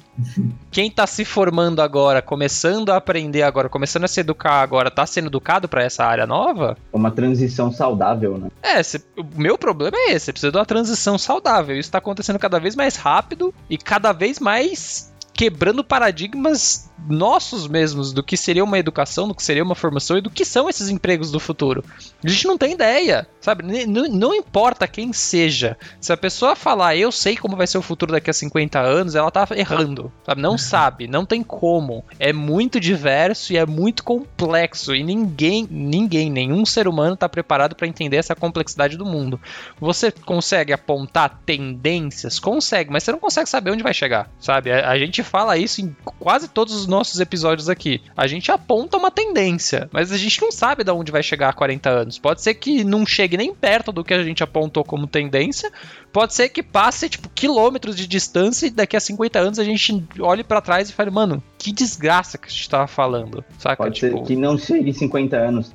É, então, não tem, você não tem como saber a escala disso agora. Esse é o problema. Você perdeu essa noção de escala. E a, a- o grande medo, de, de, digamos assim, que eu tenho, o grande receio que eu tenho, é essa galera que vai perder o emprego, e eu me incluo nela, afinal de contas, a partir de dezembro eu tô sem emprego, é, eu me incluo nesse bloco, é você consegue se adaptar para ir para um novo emprego, para ir para uma nova área, para fazer um novo trabalho que não existe. Porque você pensa que muita gente hoje vai ser desbravador de novos trabalhos. De trabalhos que, que nem as faculdades e as pós-graduações conseguem identificar, porque você não tem tempo para isso, sabe? Eu dou um exemplo, por exemplo, que eu, que eu gosto de dar esse exemplo, acho que eu já dei umas 20 vezes no podcast, que o vice-reitor da FEI, ele comenta lá de uma profissão do futuro de robótica, que é o psicólogo de robôs, que é a pessoa que vai interagir com o robô para treinar o robô, para fazer uma melhoria no robô, para fazer o entendimento de como o robô tá fazendo determinada função. Legal. Em que lugar você se forma com isso? Em que canto você se forma com isso? Em que lugar você aprende isso? Não tem.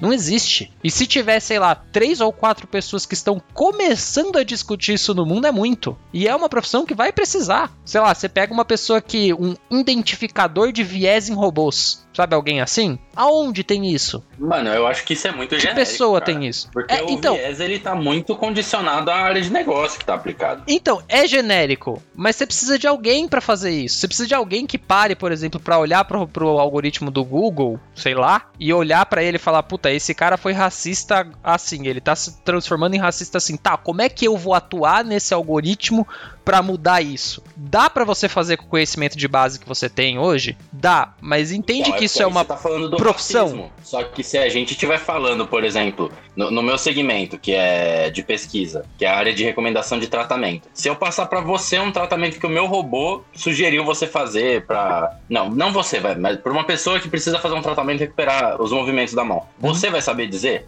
Eu não, tratamento eu tá não, mas eu Então, imagino que alguém o na cara- sua empresa sim. Então, quem que vai saber fazer isso? É o especialista da área, provavelmente o médico, o terapeuta, ele vai saber falar, tipo, não, isso daí tá, ele tá falando pra fazer um movimento que não faz sentido. Então eu não acho que vai existir uma profissão de identificação de viés. Ah, não, sim, Provavelmente sim. o que vai rolar é, em cada segmento de, de negócio, ter uma pessoa que é especialista na área e é, é- é tipo aquele é, Scrum Master, é tipo o. Product Owner. Sim. O cara, ele manja da, do- da IA e ele manja do negócio. Então ele vai falar, ó, não, ó, o viés tá pra cá, o viés tá pra lá. Então, Eu acho que alguma ma- coisa assim faz então, sentido. mas pensa que hoje essa pessoa são duas pessoas com duas profissões diferentes. É o médico interpretando a resposta da IA e falando a IA tá errada. Tá bom, mas eu não entendo o que a IA faz. Eu, eu Sim. esperaria que a pessoa que fez a IA tenha algum conhecimento do médico pra perceber que tá fazendo besteira. Eu esperaria. Eu- esperaria. Mas acho Eu que acho não. o médico pode. É, eu acho que o médico pode virar esse cara. O cara da Isso. IA, eu acho que não pode virar o. Mas é que tá, esse tipo de pessoa precisa. Você precisa, por exemplo, de uma pessoa que sabe IA de área médica pra saber que tá. Só que você precisa de uma intersecção, que é o que o Donato sempre fala, é na interface dessas duas áreas que essa profissão surge. Só que essa interface É não é ensinada em lugar nenhum. E você Cara, vai aprender cabeça- fazendo. Na minha cabeça, a primeira coisa que vem é um médico aprendendo a utilizar IA, cara. E isso é o mais simples, mas por que que, é que o cara da IA não vai fazer isso? Ou por que, que você não tem um curso dentro da medicina disso, ou uma área dentro da IA disso? Que nem na mecânica eu, Eu- tenho duas áreas, plena, automobilística. O cara da plena trabalha na automobilística? Trabalha. O cara da automobilística trabalha na plena? Trabalha. Só que são duas áreas separadas. Na medicina podia ter a mesma coisa. Eu tenho um médico cardiologista, eu tenho um médico é, geral, eu tenho um médico é, pediatra e eu tenho um médico de IA. Eu Sabe? tenho, eu tenho um problema com o que vocês estão falando, porque do jeito que vocês estão falando, parece que, que existe. O Rafa tentou dar que existe o médico que entende de IA, que pode entender de IA, e o desenvolvedor de IA que pode entender de medicina. E eu discordo disso. A profissão do futuro não vai ser o, um que entende mais de uma coisa, o outro que entende mais de outra. Vai ser um cara, tipo, independente de ser médico, independente de ser desenvolvedor de IA, um cara que consegue ver movimentos de vieses independente da área Ah. que o algoritmo tá, tá atuando. Ele pode ter, Aí por exemplo, ó, é, o cara ele vai ser Também. especialista em entender vieses. E ele pode ter um consultor que, que pode dar para ele as informações específicas da área. Então, por exemplo, eu peguei um. Eu vou. Eu sou um, um auditor, vamos chamar de auditor de viés, essa profissão. Ok. Só pra gente dar nome aos bois. O cara é um auditor de viés. Antes de ir pra produção uma inteligência artificial, passa pela mão desse cara. O que, que ele vai fazer? Ele vai fazer uma série de testes, certo? Pra ide- tentar identificar o comportamento do viés. Eu não sei se ah, esse movimento tá certo ou esse movimento tá errado. É o comportamento do viés. Então ele vai ser especialista nisso. Ah, o qual o impacto disso no final? Falando da área do João. Cara, eu não sei, mas eu identifiquei um comportamento de viés aqui que ele sempre me recomenda o mesmo movimento nessas circunstâncias. Ele vai chamar o especialista e vai falar: olha, isso aqui, identifiquei isso, isso, isso. O que, que você acha? Não, cara, isso aqui é péssimo. Como é que assim, toda vez que o cara dá um pulo com uma perna só, ele recomenda o movimento de balançar a cabeça? Entendeu? Tipo, eu tô falando uma coisa Eu aleatória só pensando, pra... eu tô entendendo o que você tá falando, mas é, o, o que tá aproximando muito pra mim é a parte de métricas, né? Quando a gente faz o algoritmo, a gente costuma utilizar métricas para avaliar o resultado dele. Então, vai, validação cruzada, né? O cross-validation, a gente vai utilizar algumas fórmulas para identificar é, falsos positivos, falsos negativos, tudo mais. Aí, sei lá, digamos que o cara trabalhe com isso. Tipo, a especialidade dele é rodar uma porrada de métrica para ver se em algum é, edge case ali o negócio tá falhando, tá, tá mostrando um, um mínimo local ali, tá, alguma coisa assim. Mas aí isso me, me faz pensar também, tipo, será que precisa de um cara desse? Será que o cara que tá desenvolvendo a IA já não vai fazer isso? Já não vai saber. Não, Exato. mas, ó, ó, a gente Eu tá explorando uma espero, situação espero que hipotética. sim. Mas a, a- gente tá explorando uma profissão futura hipotética só pra gente conseguir mostrar o que, que a gente quer dizer com profissões do futuro. Não necessariamente o auditor de viés é uma profissão Não, sei. que, como você Eu- falou, vai Eu ser gostei. Sim. Eu gostei da Mesmo sua porque hoje A gente ideia. não consegue ver as profissões. É o que a gente estava falando até agora. A gente Essa não consegue dificuldade. ver as profissões que vão ter no futuro. Eu, eu gostei da. E para ilustrar, mas não necessariamente a gente precisa desse cara. Então, eu, eu gostei muito da sua ideia, Breno. E eu vou fazer uma provocação, acho que pro João Vitor, que talvez ilustre um pouco o, o que talvez o Breno tá tentando pontuar. O cara da IA, ele entende do negócio que ele tá fazendo, da solução que ele tá fazendo e do impacto que essa solução vai ter. O cara que fez a IA do YouTube lá pra retenção da pessoa no canal, ela sabia de todo o impacto social que ela ia ter depois? Não. Eu acho que a resposta profissão, eu acho que a profissão tá aí. O cara que faz a IA, ele pode ter esse conhecimento? Pode. O cara de sociologia pode olhar pra IA e falar, puta, essa IA tá fazendo besteira? Pode. Só que não seria bom ter uma formação com essas duas áreas? Porque hoje você depende da comunicação entre as duas, essa- essas duas áreas, que pode ser funcional, sabe? Não tô falando que não, não, não existe, não tem como ser. Pode ser funcional, mas seria muito mais prático o engenheiro do YouTube ir lá aprender sobre sociologia pra olhar e falar, puta, se eu fizer isso aqui na minha plataforma, eu posso ganhar em retenção, mas eu posso estar fudendo esse usuário lá na frente. Será que que é hoje não se, é, eu não sei se é mais prático. Mano, É esse que é o ponto, eu Eu- não sei se é mais prático. tem um ponto. Mas é possível que isso surja. Por isso que eu acho que é na- nessa interface. Eu não sei se vai ter um cara que é genérico, que nem o Breno falou. Um auditor de A. Pode ser que venha a ter um auditor de A, tá ligado? Pode ser que tenha um auditor lá que fale: não, ó, o cara tá falando que a IA dele tem 94% de precisão e eu vou fazer um experimento aqui pra testar se essa IA tem mesmo 94% de precisão e autenticar que essa IA pode ir, ir em operação, pode funcionar. Hoje você não tem ninguém que fala isso, sabe? Hoje você não tem ninguém que diz lá que o algoritmo do Google funciona de maneira adequada e que ele pode funcionar porque ele tá com 94% de precisão.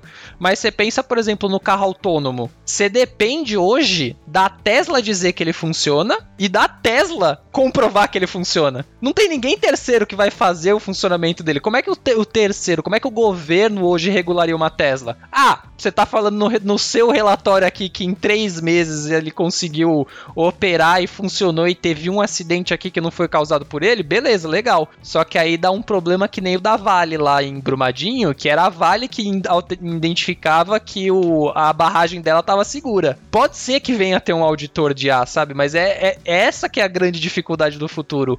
Aonde estão as profissões? E o que é pior, não tem ninguém hoje ensinando isso. No máximo, você tem essas discussões que, que, a gente tenta fazer. Porque assim, ó, eu, eu tô tentando traçar um paralelo com o que eu estudo, né? E o que que rola comigo? Eu tenho a minha co-orientadora, ela é formada é, na área de engenharia elétrica e ela se especializou em biomédica. Uhum. Então, o que rolou é quase que o surgimento de alguma coisa próxima, entendeu? Porque ela manja de elétrica, processamento de sinais, aquisição de, de, de sinais biológicos e ela tá começando começando a conhecer a inteligência artificial. Então ela vai. Ela, é, ela tá na interface. central aí, exatamente. Porque ela consegue falar o que, que tá certo na IA, o que, que tá errado, se tem, se parece ter ou não viés, ao mesmo tempo que ela sabe falar, pô, tá cagado porque você pegou o sinal errado, você não colocou o eletrodo no lugar certo, entendeu? Uhum. Então, é, eu acredito que uma situação dessa poderia vir a acontecer. Como que ela conseguiu isso, cara? Foram anos e anos de. É, fez graduação, pós-graduação, doutorado, tudo mais. A, a, mestrado, doutorado dela, as várias pesquisas que ela conduziu que levaram ela a isso. Talvez o que a gente venha a ter é uma formação que já leve a isso. O cara fala, tipo, porra, desde que eu, sei lá, tenho meus 15 anos de idade, eu sempre quero trabalhar, sempre quis trabalhar com aquisição de sinais e, e processamento disso, com IA, não sei o que lá. Ah, beleza, então você vai fazer o curso de processamento de sinais com inteligência artificial, você vai fazer a graduação lá, são seis anos, e nesses seis anos você vai do básico de elétrica até passando, passando computação, tudo, como é que posiciona, monta equipamento, como é que programa em Python, e você finaliza sabendo é, fazer estudo sobre aquisição de sinais, uhum. saber se o bagulho tá funcionando ou não na IA. Uhum. Quem quer essa formação é você. Exato. Você é o cara que tá Exato. se formando nisso. Mas, cara. Exato, assim, é. Só que aí é, é, nesse jogo de bola, assim, né? A gente vai. é, é no desbravamento. Por isso que eu vou fazer o fechamento aqui da minha, da, do meu pensamento: é estudem a caralha da ciência. Usa a desgraça do método científico na sua vida, porque o método científico é feito para identificar essas interfaces, para identificar esses problemas que independem da sua formação. Ele é um método genérico funciona para tudo. Só que a gente vai precisar ter esses cursos mais especializados e a gente vai precisar que, por exemplo, o MEC se especialize, que o MEC fale, olha, o curso de ciência da computação não é igual para todo mundo. Eu não vou ter uma base comum curricular para todo mundo no Brasil inteiro. Eu tenho uma base que na FEI, o curso de ciência da computação, é para área biomédica. Na USP, o curso de ciência da computação é para área social. Eu tenho essas outras especializações que hoje são a fronteira da ciência. Por isso que eu acho que a gente sempre contribui muito bem com os papos aqui no, no YoYoCast, porque a gente tá na fronteira da ciência em áreas que não existem e que tá batendo cabeça para tentar resolver problema do futuro. Porque é isso, e, e, isso que eu acho que vai ser a grande pegada do futuro e é a grande dificuldade. Como é que você faz isso para quem tá perdendo emprego e em escala, sabe? Para ter essa oportunidade para todo mundo. Porque, cara, a gente tá em pós-graduação, maluco. A gente passou 30 anos estudando para chegar até aqui. Eu não, não, não dá para eu esperar que eu treine a próxima pessoa em 30 anos para fazer o que eu tô fazendo hoje. Porque, sei é. lá, o que eu fiz hoje daqui a seis meses já não é mais isso, já é outro Paranauê. E essa é a grande dificuldade. Se você parar pra pensar, faz tipo, pelo menos, faz pelo menos 23 anos que eu estudo. Faz 20 23, eu tenho 25 hoje. Faz 23 anos que eu estudo, se eu não me engano. Que desde que eu fui pra escola. Eu vou deixar o João Paulo fazer o comentário dele, que ele tinha pedido, aí depois eu vou pedir é. a palavra. É, o que eu ia comentar é, se a gente tá falando de IA com o trabalho, e a gente falou muito de IA sendo uma ferramenta. Então, eu acho que os profissionais eles vão aprender a utilizar IAs ou algoritmos, e porque vai chegar um ponto que não vai ter mais o que desenvolver de certa forma, né? Ou os modelos vão se tornar genéricos é, para um, tipo, um modelo é genérico e você aplica esse modelo para um específico. Então, acho que o médico vai aprender a usar uma IA, o, sei lá, o advogado vai aprender a usar uma IA, e assim por diante. O desenvolvedor de software vai aprender a usar uma IA. para desenvolver o software. É, eu acho que tem, na minha opinião, aí é a opinião minha mesmo, tende a ser utilizado como uma ferramenta e uma, mais um meio, mais uma certo? Você tem a linguagem de programação, uma ferramenta, uma aula de programação, uma ferramenta, e a IA como uma ferramenta, você aprendendo isso dentro da sua área específica. Eu acho que tem, tende a Vai que o é, Teachable Machine vai pegar sentido. pra tudo quanto é canto, né?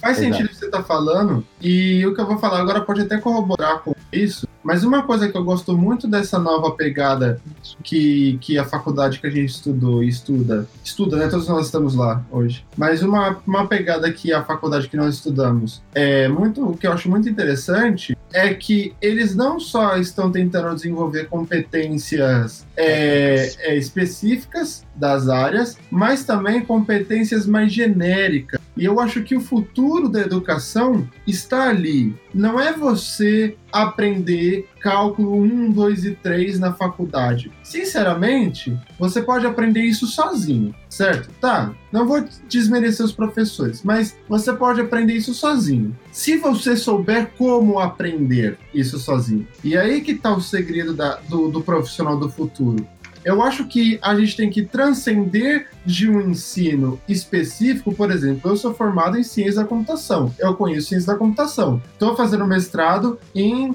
IA aplicada à agricultura, então entendo agora um pouquinho só sobre agricultura. Eu preferia ter uma graduação de tipo ciência, graduação em ciência com inovação, design thinking e, e, e, aprender a pensar e aprender a como raciocinar sobre, por exemplo, movimentos, que é algo que eu estou falando aqui, porque essas coisas eu poderia aprender sozinho. Ciência da computação eu poderia aprender sozinho. Se eu tivesse a educação de como aprender isso, entende? se eu tivesse já crônico de como aprender isso. E como o Rafa falou, o método científico, aprender a ciência, ajuda demais nesse processo. Eu acho que é o core desse processo de você aprender a fazer é, é, as coisas sozinho é a ciência. Deveria ser ensinada desde que a gente é pequenininho, até quando a gente está no ensino médio. Tá, você precisa, no ensino médio, concordo que você precisa aprender um pouquinho de cálculo, história faz muito bem para a saúde, sociologia e filosofia também deveria Ciência, voltar cara. a ser obrigatório, entendeu? Mas numa graduação, acho que faz muito mais sentido você ter matérias ou disciplinas genéricas que fogem da especificidade da área que você quer atuar, porque essas, tendo uma, um currículo de graduação, de, de, de, de disciplinas genéricas, garantiria para você que você tem todas as ferramentas necessárias para você aprender a especificidade que você quiser. Aí vai o cara que, como a gente está falando, o, o, o auditor de viés ele tem todas as ferramentas. Se ele quiser ser auditor de viés de algoritmos médicos, cara, ele tem todas as ferramentas para pegar o que tange dessa área que ele quer da medicina, que não precisa aprender tudo de medicina para você saber isso, certo? Pega essa área, tem os, o, as ferramentas necessárias para poder entender de viés de inteligência artificial. Ele não precisa necessariamente aprender a desenvolver uma IA. Ele precisa entender a ver movimentos, hum. certo? Então, aí que eu entro de novo eu acho que o futuro das profissões está no futuro, está associado ao futuro da educação. E acho que o futuro da educação reside em você ter disciplinas é, genéricas que te ensinam a ensinar, por exemplo, te ensinam a entender movimentos, te ensinam um método científico para que você por si só possa, por exemplo, fazer um curso de, de, de um EAD de medicina básica e anexar isso e juntar com um EAD de agricultura e um EAD de, de um ano de, sei lá, é, é, construção de veículos e formar com essas três coisas uma nova profissão. É isso aí. Eu vou, eu vou resumir com a frase do, do Altair, meu querido Altair do Naruto. Eu sou fã desse cara absurdo.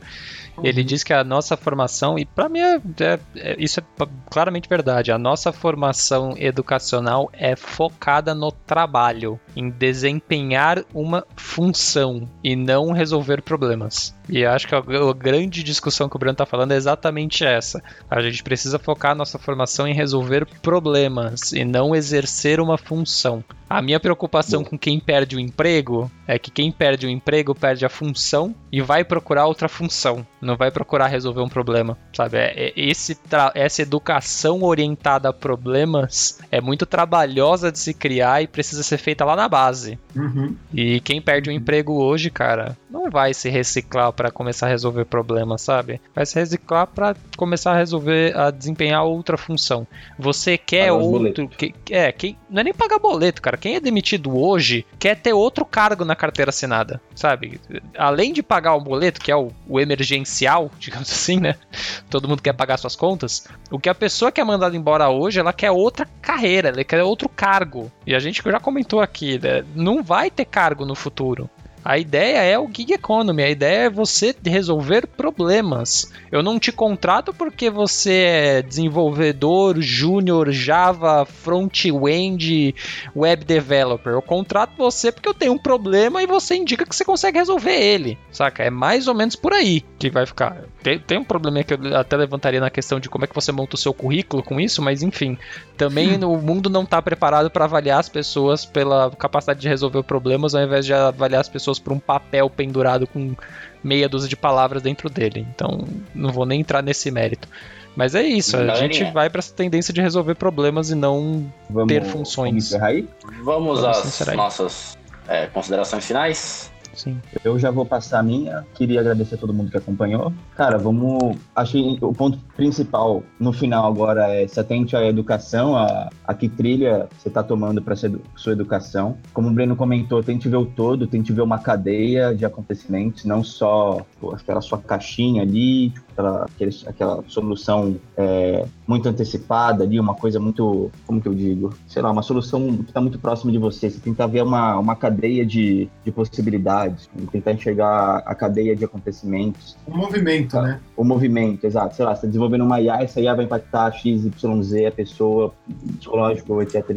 Entender, entender a cadeia. E é isso, assim, à educação e eu acho que temos novas profissões irão surgir, como o Rafa diz, e não necessariamente vai ter desemprego para tomar, é uma possibilidade. Valeu aí, pessoal, abraço. Cara, posso engatar na sua já? É, a, a, minha opinião é o seguinte, eu concordo com o que o João Paulo falou, e eu acho que ao invés da gente ficar com medo e ficar, sei lá, pesquisando quando que a IA vai substituir o meu trabalho, Boa. porque aí ah, eu faço tecelagem e ou então, sei lá, eu, eu conserto o ar-condicionado. Quando será que um robô vai. Cara, por que, que você não começa a pesquisar como que você pode utilizar isso daí para auxiliar no seu trabalho? Sabe? Talvez o, o cara da, da tecelagem ele possa pesquisar uma IA que gera uh, imagens aleatórias ou imagens dinâmicas para ele poder fazer um, uma roupa legal com uma estampa diferente ou alguma, sabe? É, algo nesse, nesse nível. Eu consigo pensar mais no meu nicho, né? Mas sei lá, uma IA para dar uma lida no meu código e ver como que eu poderia organizar melhor. Por que não? Não existem vários padrões de, de, de escrita de código que são ditos como melhores, são recomendados a serem seguidos. Por que eu não posso fazer uma IA para ler meu código e encontrar isso? Inclusive, o Visual Studio já faz isso um pouco. É. É, pior que faz. Já tem o clean code. Você tá lá. programando ali, você tá programando, ele mostra uma lampadinha. Do lado da linha você acabou de escrever. Aí fala assim: essa linha podia ser escrita de um jeito mais simples. Aí eu adoro essa função. Eu adoro. É. eu canal. amo. Exato. Eu amo o, o melhor é indentar automático. Nossa, isso é maravilhoso. Prettier, para quem não conhece e trabalha com JavaScript, Prettier é o nome. Deixa o seu código lindo. Mas resumindo, tente tirar proveito da IA ao invés de sentir medo dela. Porque, pelo menos por Boa. enquanto, ela continua sendo uma ferramenta, tá ligado? Eu, eu gostei do pelo menos por enquanto. Temos que ser realistas, né? Vai lá, Breno. É, eu vou então caminhando para as minhas considerações finais. Acho que a gente teve uma discussão muito interessante hoje, um espectro bem amplo sobre o trabalho e a inteligência artificial. A gente falou muito sobre a questão de, no começo do episódio, sobre. Eu esqueci o que a gente falou no começo do episódio, pessoal. Passado hoje. Eu sempre sobre gosto de fazer um. Psicanálise vai desaparecer. É, a gente começou falando sobre a psicanálise, sobre. O João trouxe uma notícia e a gente explorou um pouco que talvez essa seja uma profissão que no médio, no curto e médio prazo não seja substituída, dada a, a natureza dessa profissão. A gente também falou um pouco sobre a indústria da música, a indústria do conteúdo, né? Será que a inteligência artificial ela vai conseguir substituir a arte humana? Ou será que a arte humana vai fazer uso da inteligência artificial para se aprimorar? Não sei. Ouça o episódio na quarta-feira que vocês vão descobrir se vocês chegaram aqui agora. E terminamos o nosso episódio agora falando sobre as profissões do futuro, né? Não, a gente falou também sobre Green Economy, perdão. Antes da gente falar isso, nós falamos sobre gig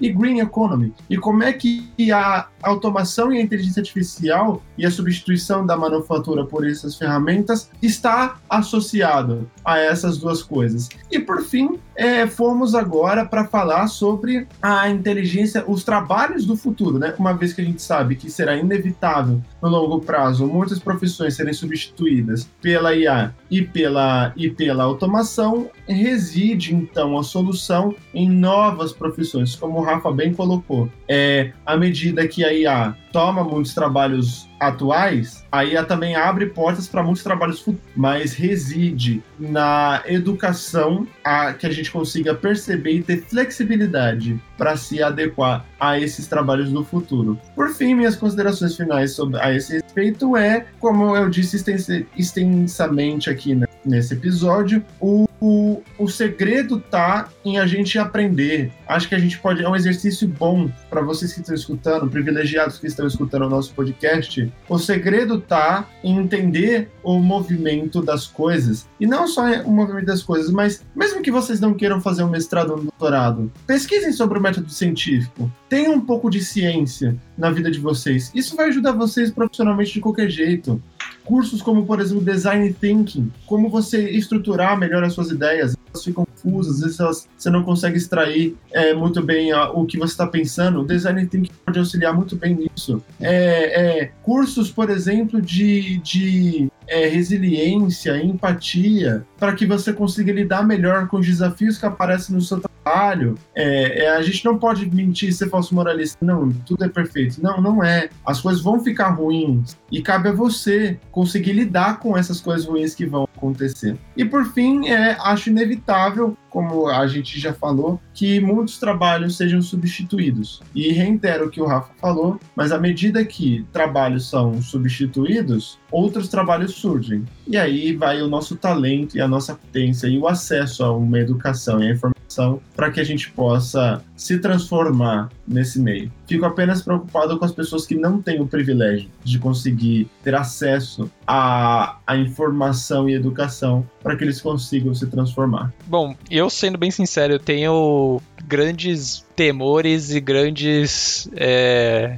O que seria o contrário de temor? Grandes Sei lá, eu, tô, eu, eu sou muito temeroso e sou muito empolgado ao mesmo tempo para esse empolgado, mundo futuro. Empolgado. Porque eu acho que vai vir coisas ah, absurdas do ponto de vista tecnológico, que é algo que eu sou apaixonado, assim, gosto pra caramba dessa ideia do que, do que, que a gente vai fazer como futuro, ao mesmo tempo em que eu olho para as desgraças que a gente tem no planeta hoje e falo como é que a gente ainda não resolveu isso, que já era para estar tá resolvido há muito tempo e até hoje não resolveu, sabe? E para mim, é, o grande diferencial da humanidade como um todo vai ser na educação. A gente precisa urgentemente tirar a educação de uma formação orientada ao trabalho, uma formação orientada a uma profissão e focar na orientação à solução de problemas a cidadania, a comportamento social, enfim, coisas que são mais necessárias hoje do que eram antigamente, porque a gente ficou muito bom em ser técnico, a gente conseguiu criar profissões extremamente técnicas e a gente largou muito da nossa questão social como ser humano vivendo num planeta e que não dá para você viver sozinho,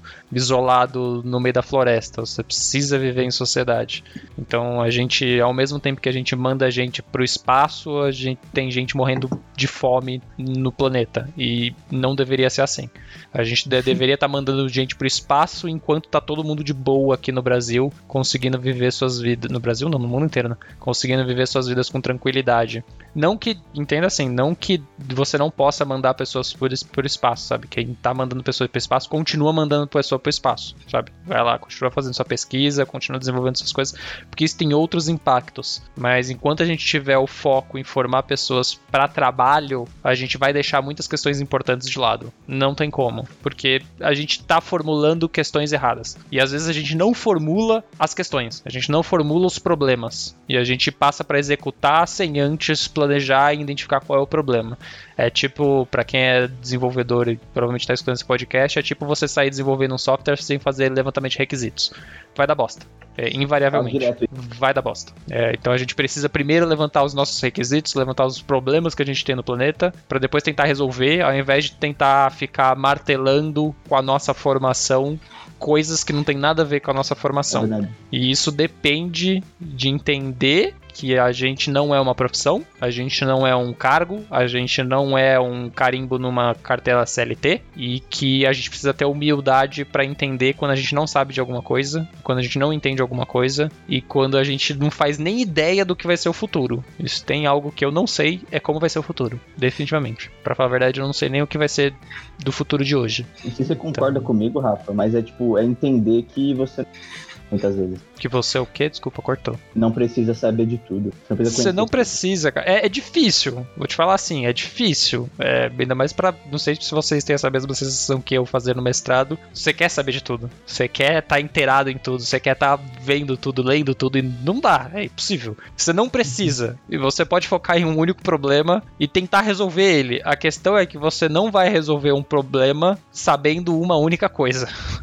Você vai precisar saber coisas diferentes. Não é tudo, são coisas diferentes. Então tem aquela velha frase para para quem tem um martelo, tudo parece um prego. Para quem é, sei lá, cientista da computação, tudo parece um problema computacional. Para quem é engenheiro, tudo parece um problema da engenharia. E problemas não são assim.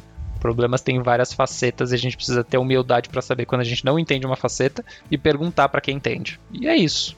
Fechou? Perfeito. Valeu, pessoal. Fechamos então. Muito obrigado a todos que estão assistindo a gente pela Twitch, se é que ainda sobrou alguém.